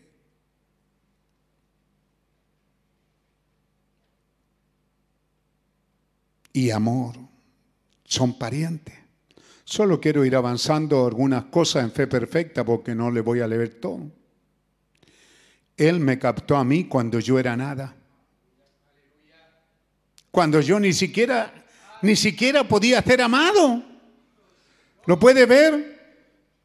Yo, yo, yo no tenía por dónde ser amado. Era un don nadie, nadie, nadie. Pero Él me amó. Cuando nadie me amaba. ¿Ve? Entonces, cuando Él me amó de tal manera que bajó a buscarme y me dijo, hay un cordero, un cordero con contenido, un cordero que tiene amor, Jesucristo el mismo de ayer, de hoy y por los siglos, un cordero. Esa es la expresión de mi amor. ¿Me amas? Recibe ese cordero. No te quedes con pertenecer a una iglesia, pertenecer a esto, lo otro. Recibe el cordero y busca ahora esta llenura del Espíritu Santo. Si Él me amó de tal manera, no se extenderá mi amor y su amor directamente de nuevo hacia Él. Y entonces, ¿qué tenemos allí, hermano? Una relación amorosa.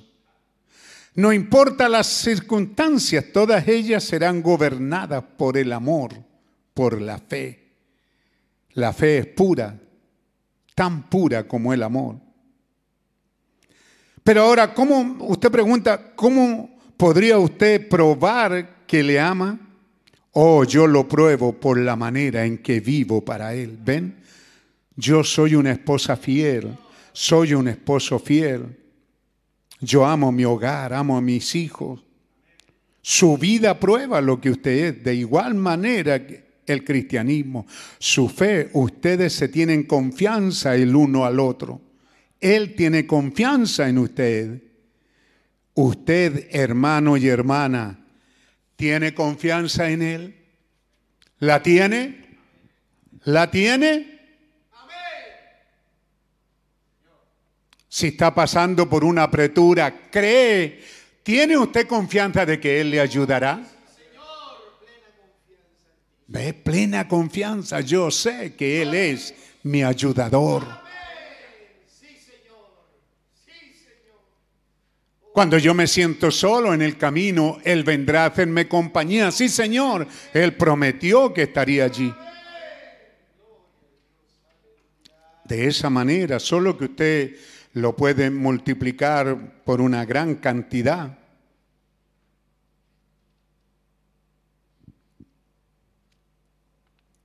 Díganlo y no dude. Crean en lo que usted mismo ha dicho. Crea usted que lo que usted ha pedido lo va a tener. Manténganse orando. Fíjense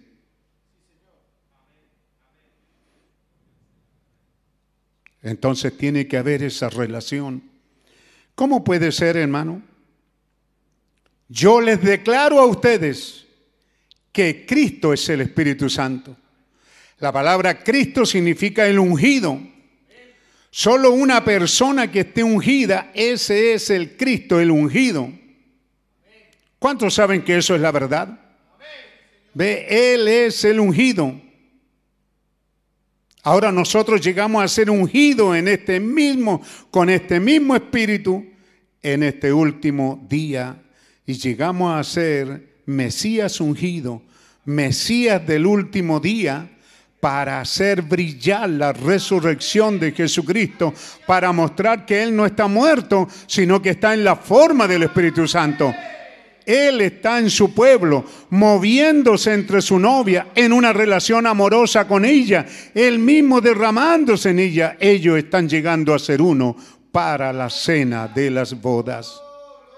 ¿Puede creerlo, hermano? Entonces, ¿se da cuenta qué significa entonces esta cueva en el monte Oreb? Significa una reunión con contenido una reunión de corazón, porque aquí es donde directamente Dios le dice y Elías que hace y él le dice, Señor, tú sabes, tengo un celo, te he servido, Señor. He predicado el Evangelio hasta quedar ronco. Ahí en el Monte Carmelo intenté volver el corazón de ellos a ti. Tú sabes todo lo que he hecho, Señor, y tú sabes que te amo. ¿Ve? Pero allí entonces viene esa voz dulce y apacible. Una voz con contenido, algo que habló adentro. Y Dios quiere que usted, a través de todos estos años, hemos venido siendo eh, instruidos a poner atención a esa voz adentro. ¿Cuántas veces lo decimos y lo testificamos? pero no lo engrandecemos. ¿Cuántas veces decimos yo pasé por esto y de repente vino una tincada, de repente vino una voz, de repente vino un sentir y miré en esa dirección y fui en esa dirección y me fue bien? Qué bueno es obedecer a esa, a esa voz dulce y apacible. Ve, algunos de ustedes están buscando todavía la voz del pastor. No, pero si el pastor me dice lo que él dice, yo lo hago. Yo soy nada. ¿No lo entiende, hermano? Usted no puede agarrarse de mi voz, tiene la voz de Dios que nos dio en estos últimos días. Yo tengo una misión, tratar de traerle de los tantos mensajes, traerle una porción de ello para que usted ame este mensaje y vuelva sus ojos al mensaje él es el Mesías, Él es la diferencia. Para ustedes estudiantes quizás pudieran buscar en hebreo cómo, cómo se pronuncia, qué significa tanto, tanto la palabra palabra como la palabra verbo. Y nosotros la, limitamos, verbo el que tiene acción y movimiento. ¿Ah? La palabra es esto. Pero la palabra, hermano, es la que nos hace diferentes de toda la creación. Los perros ladran y qué sé yo, y así los animales, pero el hombre tiene palabra. Dios colocó palabra en nosotros. La palabra, la palabra, la palabra. Por eso que le digo, la palabra nos hace diferente. Y la palabra tiene el ingrediente que es escrita y es hablada. Y pudiera ser que tiene el mismo power. ¿Ah? Porque si usted va a las leyes y cometió un error y la ley dice que usted haciendo esto es libre, ve la palabra. Oh señor presidente, le dijo ese hombre, van a fusilar a un muchacho inocente. Él salió arrancando, pero es porque lo asustó el momento. Él no es cobarde ni está en contra de la nación. Es un buen hombre, merece vivir. Y Abraham Lincoln entonces tomó un papel que había por ahí y escribió, yo el presidente de los Estados Unidos de América, Abraham Lincoln, perdono a este hombre, a. ¿Cómo se llama? Tanto, tanto. Palabra, palabra escrita. Y ese hombre corrió con esa palabra, ve esa palabra escrita. Esa palabra era vida para ese presidario, para ese condenado, pero el condenado la vio y exigió más, no tenía membrete, no era de la oficina presidencial. Y entonces lo fusilaron al amanecer. Y luego eso va a la corte. Y la Suprema Corte, así dice los Estados Unidos, ¿verdad? La Suprema Corte. Para nosotros la Corte Suprema, es al revés. ¿Ah? Llevaron el juicio. ¿Cómo es posible que hayan fusilado a un hombre que había sido perdonado por el presidente de los Estados Unidos? ¿Cómo puede ser? Ese pelotón, ese batallón, ese hombre, ese hombre que, que, guió a esa columna y fusiló a ese hombre merece ser condenado porque fusilaron a un hombre que había sido perdonado por el presidente. Pero la corte deliberó, indagó, preguntó. ¿Ah? Y entonces se dieron cuenta que el hombre rechazó el perdón y la corte declaró, perdón que no se recibe como perdón no es perdón. ¿De qué sirve la palabra perdón si usted no la acepta? ¿De qué sirve la palabra yo te amo que dice Dios? Yo os he amado. ¿De qué le sirve, hermano? Si usted no la acepta. Él quiere que usted la reciba. ¿De qué le serviría a Dios, cierto, que, que el ciego Bartimeo, que, Abel llegaran con un cordero sangrante, sangrando su corazón, porque era su cordero regalón, su cordero amado, su cordero especial? Ellos sacrificaron lo mejor, sacrificaron algo con contenido y luego Dios miró eso y dijo, no estoy ni ahí con eso, no me interesa. ¿Qué hubiera pasado, hermano? Pero Dios lo aceptó. No solo lo aceptó, sino que derramó gracia sobre ello. Pero aquella ofrenda sin contenido, sino que porque hay que traer una ofrenda. Papas, lechuga, manzana, tomate. Pudiera ser una buena ofrenda, pero no hablaba, esa ofrenda no tenía voz, palabra no tenía sangre. Es la sangre la que clama.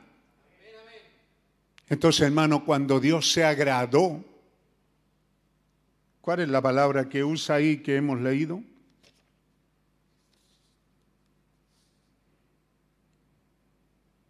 No había nada más dulce que Dios aceptando un sustituto. Y cuando ahora es Dios el que nos provee un sustituto, Dios nos provee un cordero sangrante. Él lo provee sobre su propio altar. Y cuando tú vienes a Él sin ese cordero, dime, ¿cómo se sentiría Dios si lo estamos viendo de una manera humana? Pero qué raro. Yo he provisto un cordero con todo mi amor y mi corazón y el pueblo no lo recibe. Qué raro. ¿Por qué vienes a mí vacío? ¿Por qué vienes a mí y yo pertenezco a tal congregación?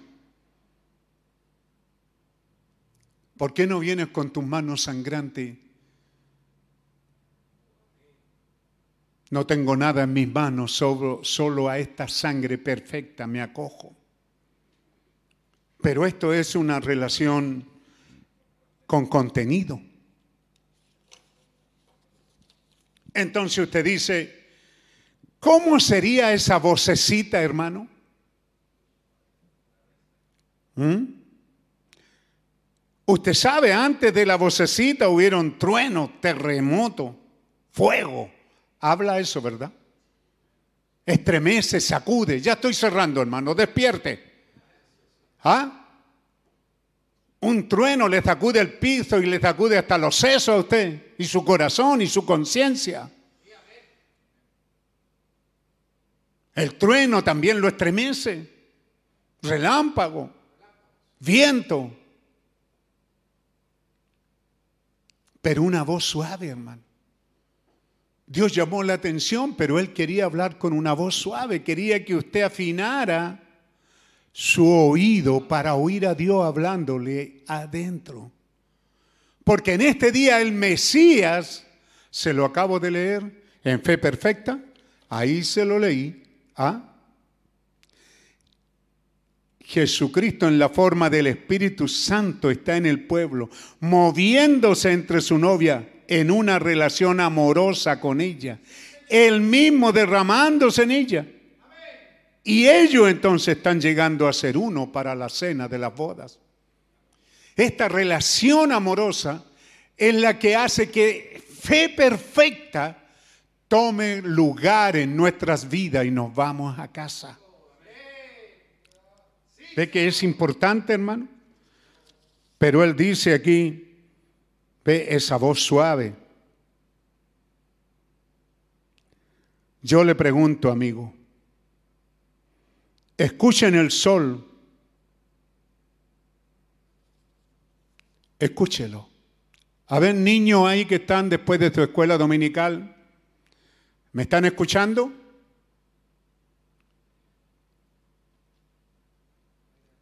¿Han escuchado el sol? ¿Usted, hermano creyente, ha escuchado el sol?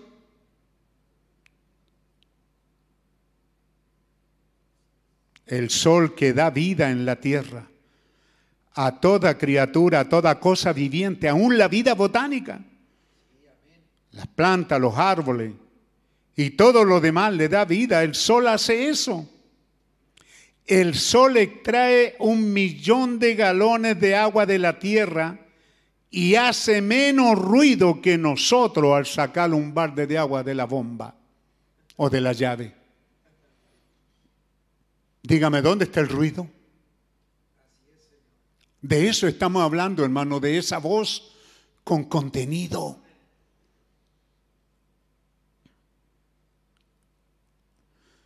¿Cuánto ruido tiene una bomba sacando agua del mar y, esterilizándola y, y cambiándola y qué sé yo?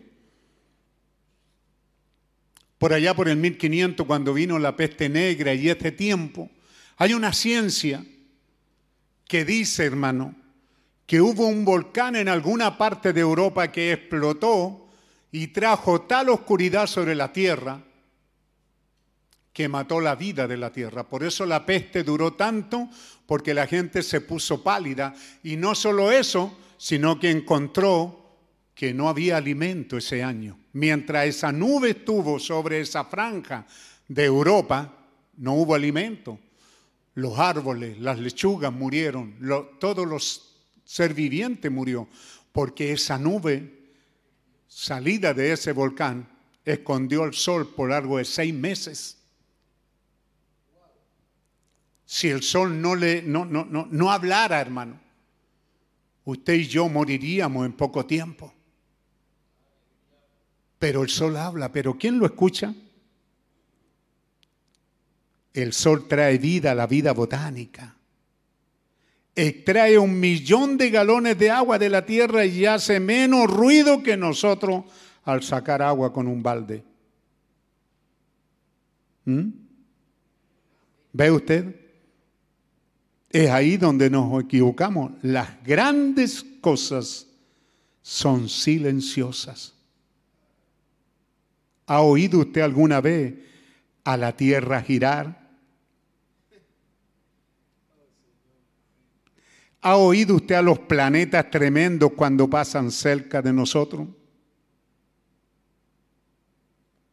¿Ha oído usted salir el sol, ponerse en la tarde? Pero nosotros acostumbramos a hacer ruido, ¿ve? El hombre siempre se ha confundido en eso. Que cree que mientras más ruido hace, Así sucedieron con los de Baal, arriba bailando y danzando y haciéndose tajo y cosas. Y Elías riéndose allí acostado, diciéndole, griten más fuerte, quizá anda de viaje el Dios de ustedes. Es esa voz apacible, hermano. Yo no digo que no cantemos con gozo, yo no digo que no dancemos cuando estamos alegres, que no corra. Grite, salte, corre, cante. Bendiga, Dios aplaude, dánsele, todo eso está bien. pero estamos hablando de este día en que Dios ha venido a esconderse en nuestras vidas. Nuestra experiencia es en el monte Oré, en una cueva, escuchar esa voz dulce y apacible. Dulce, apacible, está hablando de contenido, está hablando, está hablando de, eso, por pues, hermano, de, de, contenido, de amor, de amor mutuo. E, e, él nos ama y yo le amo a Él. ¿Cuántas veces, hermano, no miras a tu esposa y es suficiente? Una mirada de amor, también una mirada de enojo.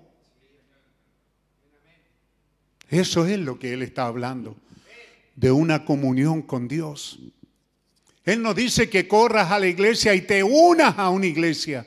Y luego digas, yo pertenezco a esta iglesia. No, Dios no quiere eso si tienes que ir a la iglesia porque necesitas un lugar para orar, aquí hay un lugar. Si tienes en tu casa un patio o como él mismo dice un ropero, hoy día diríamos un closet, métete adentro y clama a Dios y él te contestará. Estamos hablando de una experiencia en el monte Oreb, no en el Carmelo, una experiencia en el monte Oreb.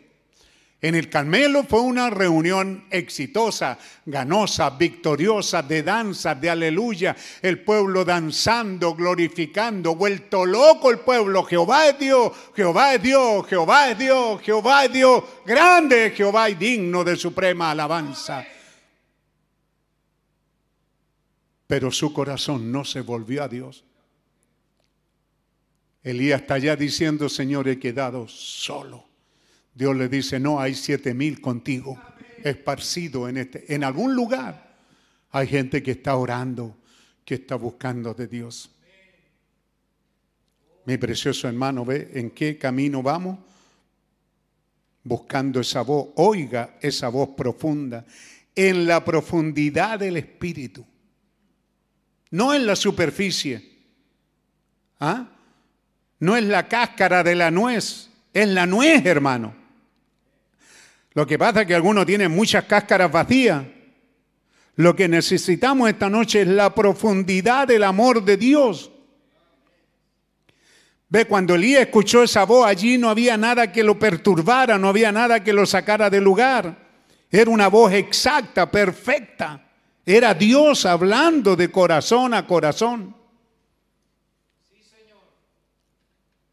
Entonces, cuando estamos hablando de domingo pasado, como el águila excita su nidada. Ve, ella necesitaba un lugar donde poner los huevos, ella necesitaba cuidar de los aguiluchos, pero llegó el día en que ella tenía que mostrarle el poder y se lo mostró. Ve, una experiencia en el Carmelo, esas tremendas alas mostrándoselo y los aguiluchos diciendo, Jehová es Dios, Jehová es Dios, Jehová es Dios.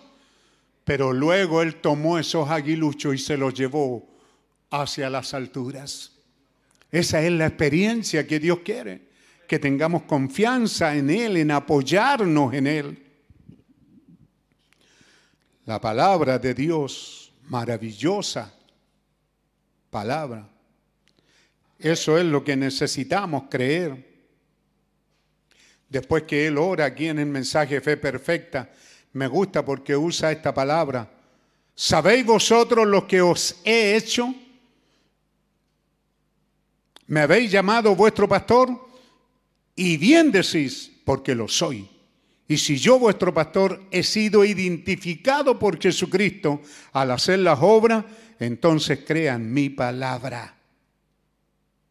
Todo esto está entrando en ese tercer jalón. Volveremos a hacer un repaso de ello en los días venideros. Aleluya. Esto apenas está empezando a florecer. Solo empezó. Hice esto con un propósito. Yo hice esto con un propósito. Estoy ejerciendo algo. Es tomar este impulso de fe y regresando de nuevo para empezar a entrar y para levantar la fe a un nivel que ustedes jamás lo han notado de esa manera. ¿Ve? No cualquier fe, sino fe perfecta edificada aquí arriba. Observe a un Dios perfecto. el perfecto corazón, cumplir una promesa perfecta a través de su palabra perfecta, la cual es más cortante que toda espada de dos filos y es discernidora de los pensamientos del corazón. Estamos ahora entrando a la perfección porque la gente tiene que llegar a esto para fe de rapto. Eso es lo que está impidiendo ahora mismo. Espera que la iglesia entre en esa fe perfecta de rapto. Juntos lo lograremos por la gracia del Señor. Que Dios nos bendiga en esta hora, pueblo de Dios. Que Dios los bendiga, hermano. Puede ponerse de pie y decir gracias, Señor, porque nuestra fe está siendo edificada en los oráculos santos de su palabra. Estamos en el tiempo de rapto, estamos para irnos a casa. Y Él no él nos está diciendo que esta fe perfecta es despertada. ¿Cuál es la palabra? Cuando las cosas tienen sentido, contenido. Solo incline su rostro ahí en su casa y luego durante la tarde o al anochecer o mañana en la mañana Solo incline un rato, un momento su rostro y dígale, Señor, heme aquí. Te amo, Señor. Qué bueno ha sido. Qué tremenda palabra, qué tremendo alimento espiritual nos has dado en este debido tiempo. Oh hermano, después de una experiencia en el Monte Carmelo, viene la experiencia de la depresión, de la tristeza, de la pena, de la soñolencia, de la derrota. Pero después de esa derrota, entonces viene la experiencia en el monte Oreb. Hacia ahí Dios lo está invitando. Una experiencia cuando el poder de Dios está haciéndose notar en el mundo, causando estrago en todo el mundo. Cuando todo se está viniendo abajo, Dios está hablándole a usted. Y esta palabra que ha sido hablado esta mañana él quiere que en algún momento usted se siente y la escuche allí en lo profundo de su corazón. Dele tiempo al Señor, hermano. Así como le dedicó esta mañana a estar en este servicio, dedíquele un minuto a la meditación. Entre en esa cueva con Dios. Entre, hermano, en la presencia de Dios. Despójese de todo lo carnal, humano, pecaminoso de todo lo mundanal, despójese de sus quehaceres, qué voy a hacer mañana, qué voy a cocinar, qué vamos a comer. Deje todo eso quieto. ¿Cómo me va a ir mañana en el trabajo? Déjelo quieto. Y dedíquele un tiempo a tener una experiencia en el monte Ored. Una escena en el monte Ored o una escena en las alas de águila, sintiéndonos seguros, sabiendo que Dios nos ha mostrado por todos estos años su poder, su gracia, su amor. Dios le bendiga, hermano, en su casa. Dios bendiga su corazón. Amoroso Señor. Qué tremendas escenas son los que nos muestran este Antiguo Testamento, Señor, y el Nuevo, esta Santa Biblia y el mensaje que tú nos diste en esta edad por un profeta. Lo creemos, Señor. Creemos estas cosas, Padre Santo, y queremos ese sentir en nuestras almas. Habla, oh Dios, a nuestros corazones, que haya una relación con contenido, Señor que lo que traigamos a ti, la oración sea sincera, genuina y llena de amor. Que así sea, Padre. Que cuando vengamos a ti, Señor, separemos un tiempo allí en la casa, en el caminar de nuestras vidas y nos detengamos para sentir cuánto nos amas y cuánto te amamos, Señor para sentir que esta edad, este tiempo, es único en toda la historia. Tú te revelaste a Israel, también a los samaritanos, pero nunca lo habías hecho a los gentiles como ahora lo has hecho, caminando en una novia. Una novia que todo lo que ella tiene es amor, todo lo que ella destila al caminar es amor. El Mesías viviendo en nuestras vidas. Yo te recibo, Señor. Yo te creo, Señor. Yo te amo, Señor. El Mesías Espíritu Santo. La palabra. Oh Señor, qué tremenda y profunda es la palabra, el verbo de Dios. Esa palabra, Señor, es lo que nos hace único contigo, Señor. Y nos hace tener una relación contigo por medio de la palabra. Bendito es tu nombre. Santo, santo, santo es tu nombre, Señor Dios Todopoderoso. Santo eres, Señor. Te adoramos a ti y te bendecimos, Señor. Te damos todo honor, toda honra, toda adoración, toda alabanza. ¿Cómo amabas ayer en el Antiguo Testamento cuando podías ver a ese verdadero creyente? salir de su casa con ese cordero dedicado. Como tú te estabas gozando en los cielos cuando lo veías venir y lo veías traer, era algo que tenía contenido, Señor. Pero luego Israel cayó en la liviandad de traer cualquier cosa, cualquier cántico, cualquier cosa. Ya no tomó cuidado. Danos el tomar cuidado, Señor Danos que las cosas que traemos tengan contenido, Señor. Ya sean diezmos, ofrendas, no sean sobradas y no sean tiradas a la orilla del camino. Sean traídas con amor, sean ofrecidas con amor. También nuestras oraciones, Señor, sean con contenido. Te amamos, Señor. Te creemos, Señor. Hemos sido bautizados en el todopoderoso nombre del Señor Jesucristo y hemos recibido el bendito Espíritu Santo que nos ha traído hasta este día. Sí, Señor, te creemos, te amamos, te adoramos, te alabamos, te bendecimos, te damos honor, gloria, adoración, alabanza. Santo, santo, santo es tu nombre, Señor. Aleluya, aleluya, aleluya. Entregue su vida al Señor, hermano. Entre en esa cueva ya Quédese allí y escuche esa voz dulce. Allá en la montaña le habló al profeta desde el corazón y le dijo, esta es la espada del rey, no de un rey, del rey.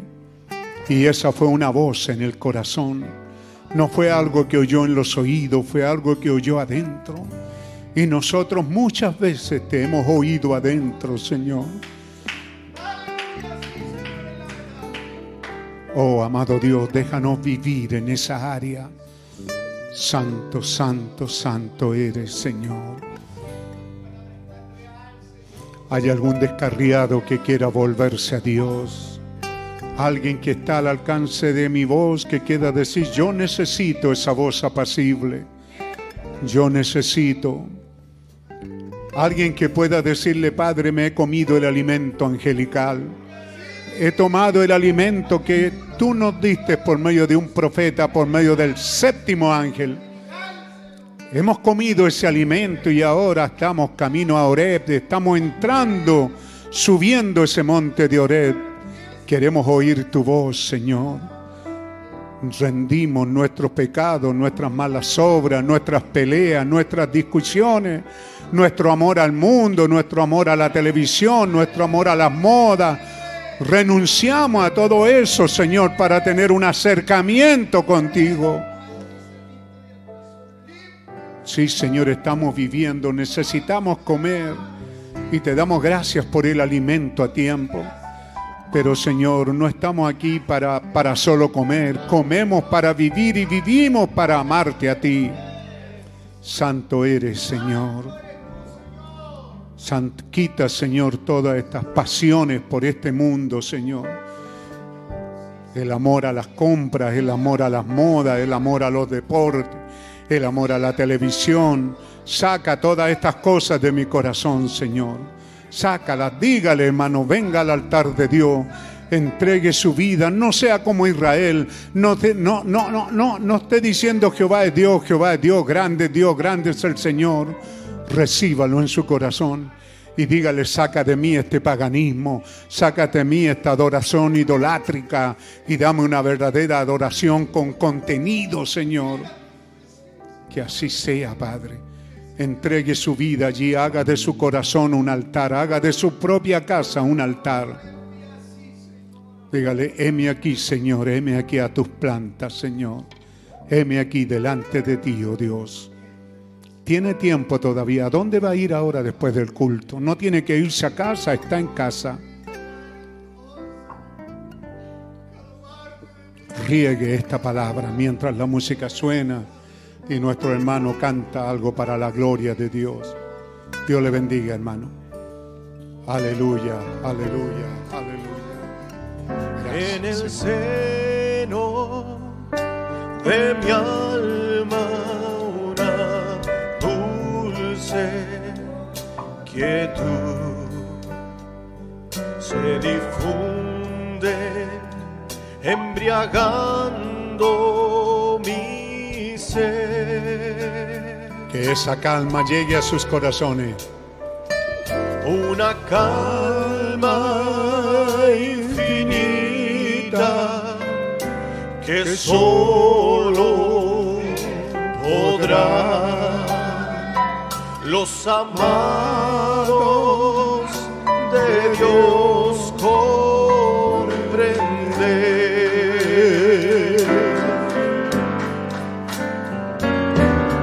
Paz, paz, cuán dulce paz es aquella que el Padre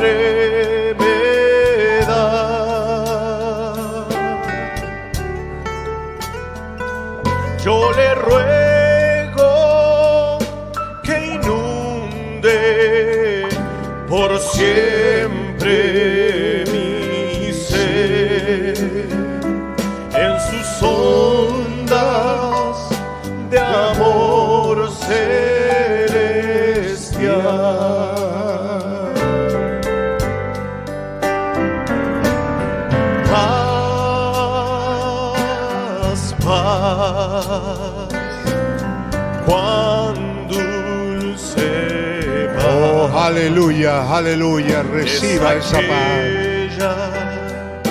Recíbala en su corazón, hermano. Viva en paz con sus vecinos, con su familia, con sus compañeros, con sus hermanos.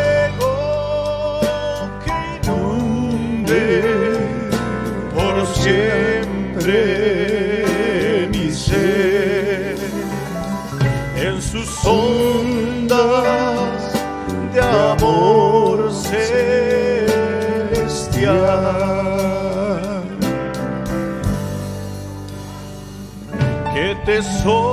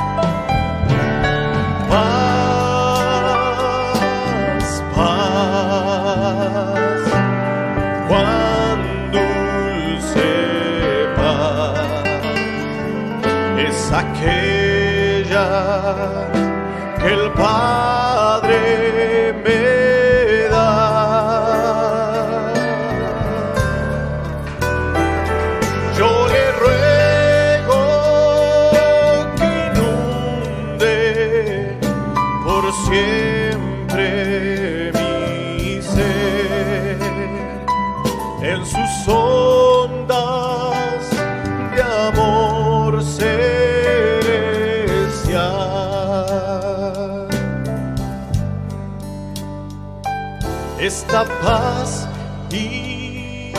inefable, consuelo me da, descansando tan solo en Jesús.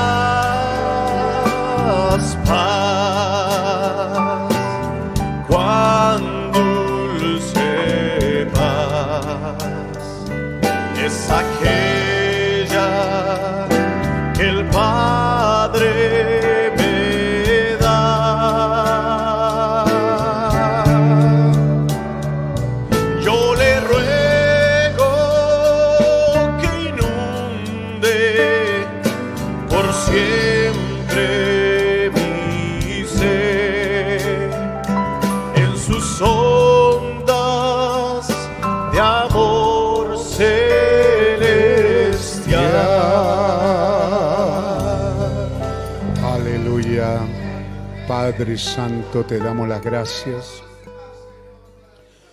Gracias por esta reunión, por esta asistencia.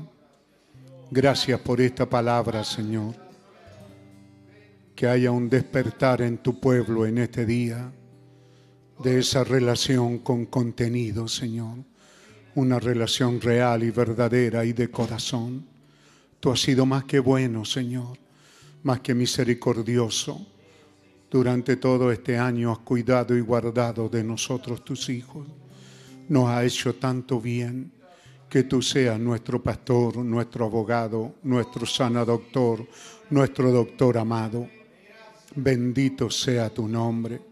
Gracias te damos, Señor, por cada enfermo que ha sido sanado. Gracias, Señor, por cada uno de aquellos que se contagiaron y que han sido restaurados.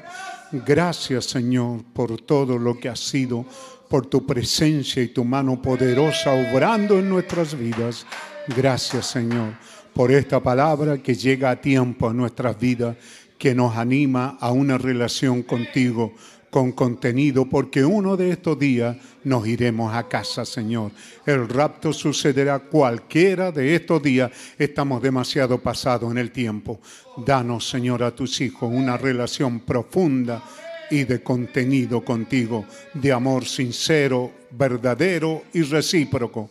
Que así como nosotros sentimos tu amor, tú también sientas que te amamos, Señor. Que así sea. Gracias te damos, Padre. Gracias, bondadoso Señor. Danos tu bendición, Señor. Guarda a tus hijos donde quiera que vayan y en sus labores y en sus días venideros. Sé tú con tu pueblo, Señor. Y hasta que nos volvamos a reunir, bendice a tus hijos en el altar familiar de los días miércoles.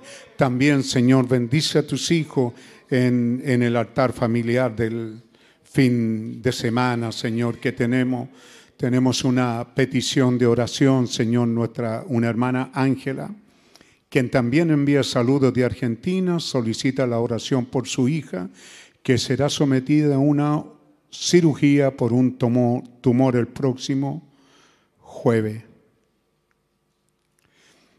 Ella cree y confía que todo está en las manos de Dios. Señor, oramos por esta hermana y por su petición allí en Argentina, Padre que tú te hagas real y manifiesto, Padre Santo. Recibe las acciones de gracia del matrimonio, alegría, guerrero, Señor, ellos en medio de esta pandemia cumplen 30 años de matrimonio.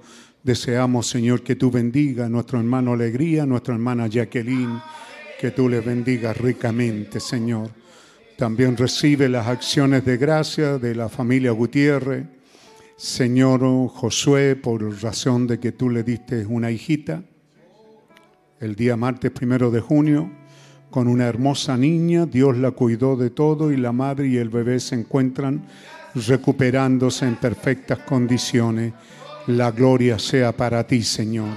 Te adoramos, te alabamos, te bendecimos y, Señor, oramos por esos 30 años de nuestros hermanos.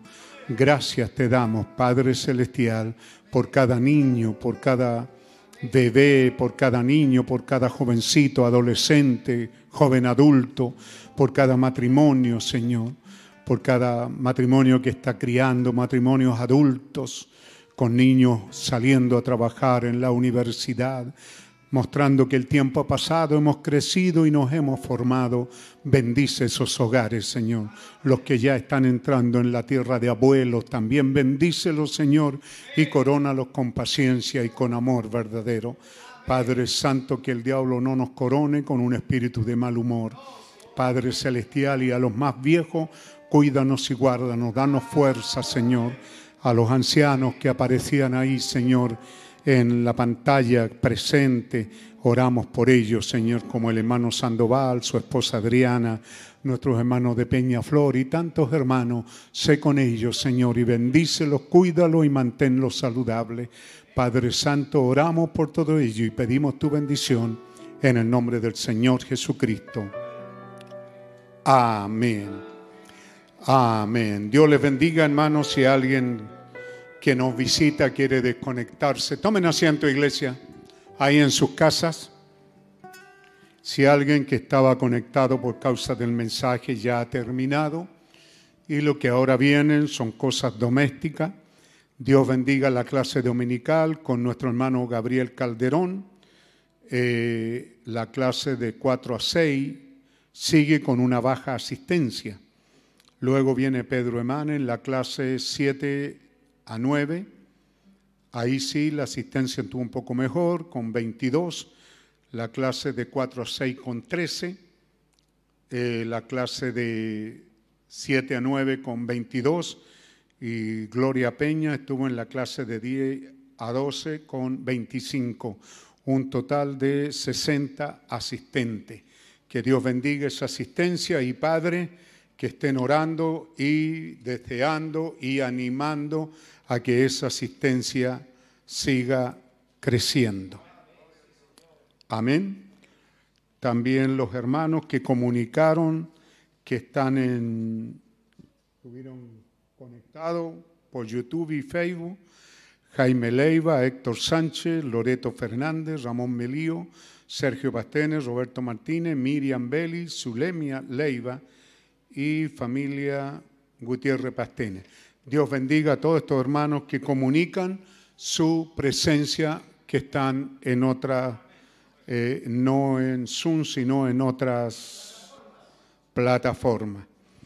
Dios bendiga en Facebook, hubieron 102 hermanos, en Livestream 4, YouTube 211, Zoom 92, todavía quedaron espacio, muy poco, pero quedaron.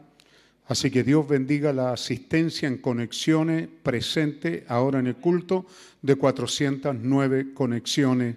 Dios bendiga a todos esos hermanos y Dios bendiga también a los que se conectarán en la semana, algunos para repasar y algunos porque no lo sintonaron, no lo sintonizaron durante el culto.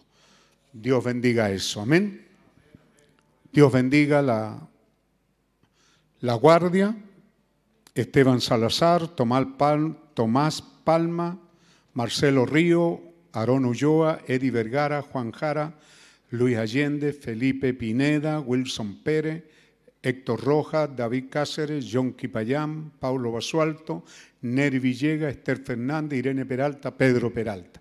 Dios bendiga entonces la guardia de 17 que hicimos posible que usted en su casa sintonizara. Decimos gloria a Dios por ello. Gloria al Señor. Dios bendiga esta guardia. Un saludo entonces para todos ustedes desde aquí. Amén. Así que ahora mientras cantamos, no se olvide de lo medular del mensaje y es una relación con contenido, con afecto, con sentimiento, con amor. Dios le bendiga. Amén. Cuán agradecido estoy de ti por todo, porque nunca me has dejado de cuidar. Si hasta ahora estoy de pie, solo es por ti. Cuán agradecido estoy de ti, Señor. Cuán agradecido estoy de ti por todo, porque nunca me has dejado de cuidar. Si hasta ahora estoy de pie, solo es por ti. Cuán agradecido estoy de ti, Señor. Siempre estás aquí presente y sé que no puedo verte, pero sé que algún día te conoceré. Solo puedo darte gracias y rendirte mi alabanza por lo bueno que tú has sido para mí. Sé que me lo has dado todo, sé que me lo has dado todo y no puedo yo negarlo. Y aunque a veces fui ingrato y no merezco tu amor, hoy recibe mi alabanza. Soy sincero y te amo. Cuán agradecido estoy de ti, Señor. Siempre estás aquí presente y sé que no puedo verte, pero sé que algún día te conoceré.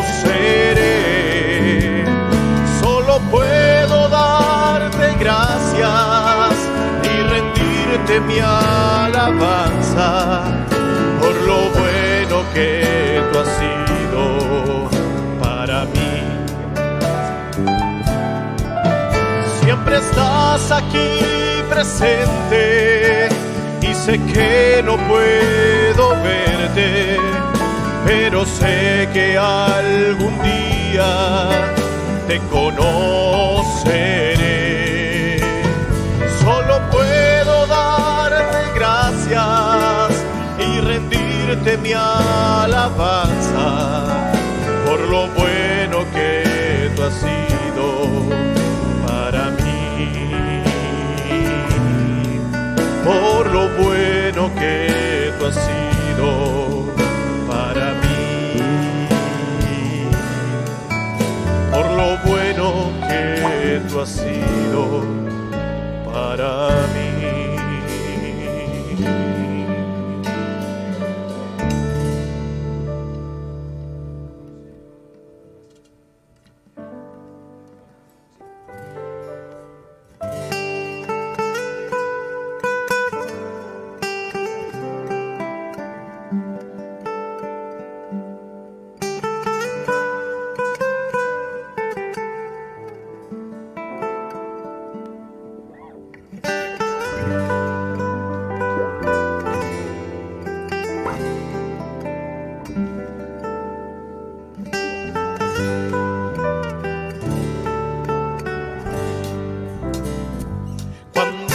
La trompeta suene en aquel día final y que el alba eterna rompa en claridad. Cuando las naciones salvas a su patria lleguen ya y que sea pasada lisa y he de estar. Cuando allá se pase lisa,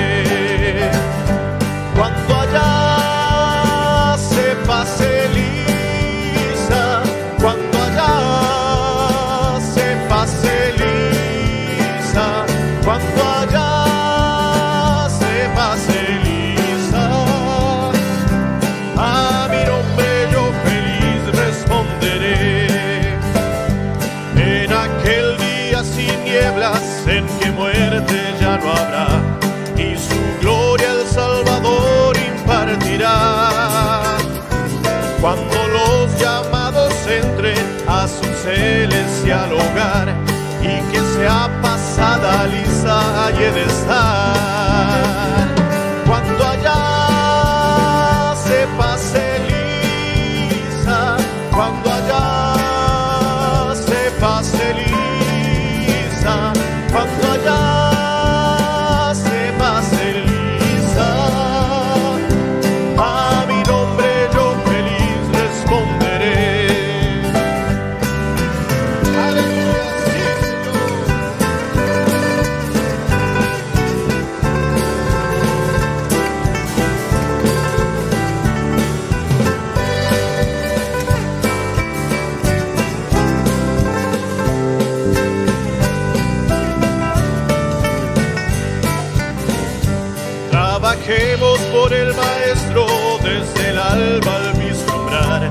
Siempre hablemos de su amor y fiel bondad. Cuando todo aquí perezca y nuestra obra se sella y que sea pasada lisa y de.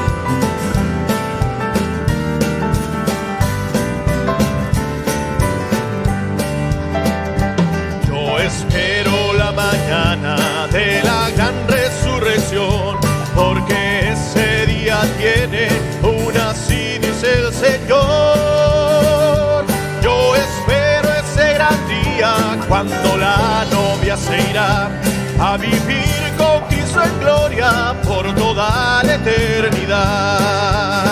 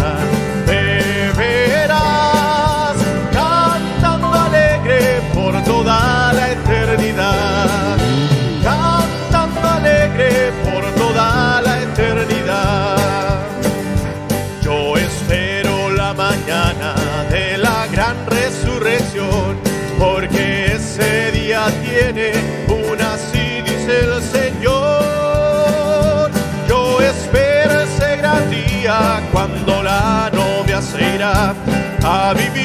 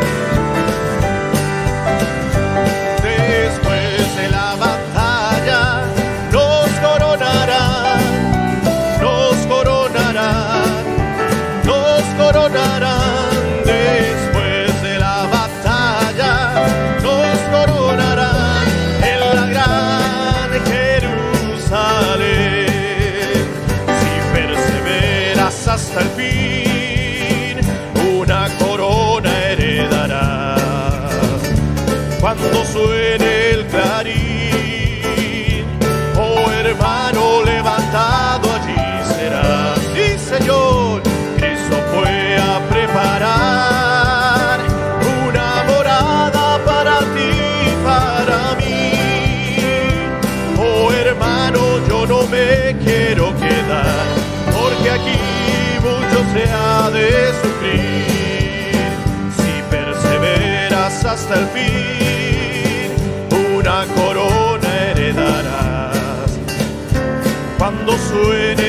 clarín. Oh hermano, levantado allí serás. Cristo fue a preparar.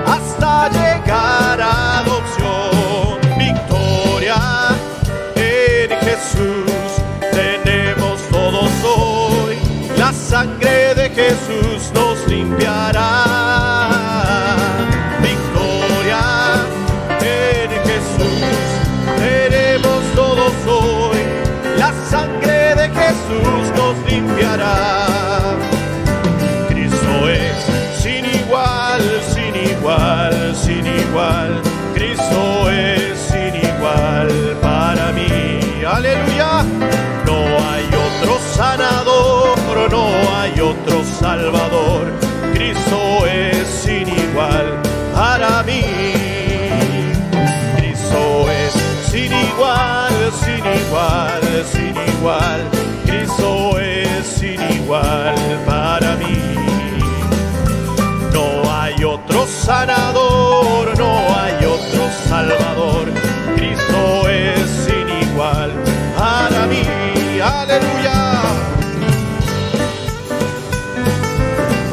bendiga, mis hermanos. Sean benditos de Jehová. Aleluya. Que tengan una buena semana de victoria, de fe. Aleluya.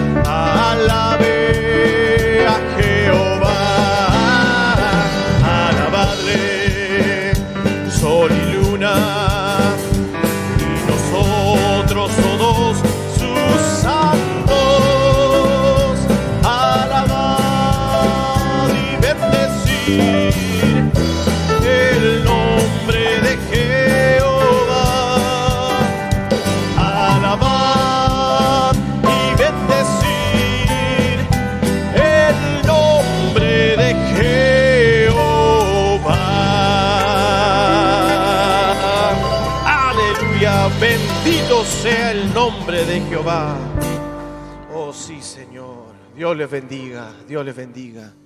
Qué alegría es ser un testigo, somos testigos de Dios. Oh sí, Señor.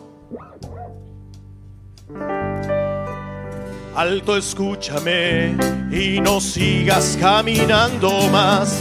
Hoy quiero decirte lo que Dios hizo por mí. Tienes que saber que un día yo al Señor. Soy un hombre nuevo y ahora vivo para Él. ¡Qué alegría es ser un testigo de Dios y sentirlo por fe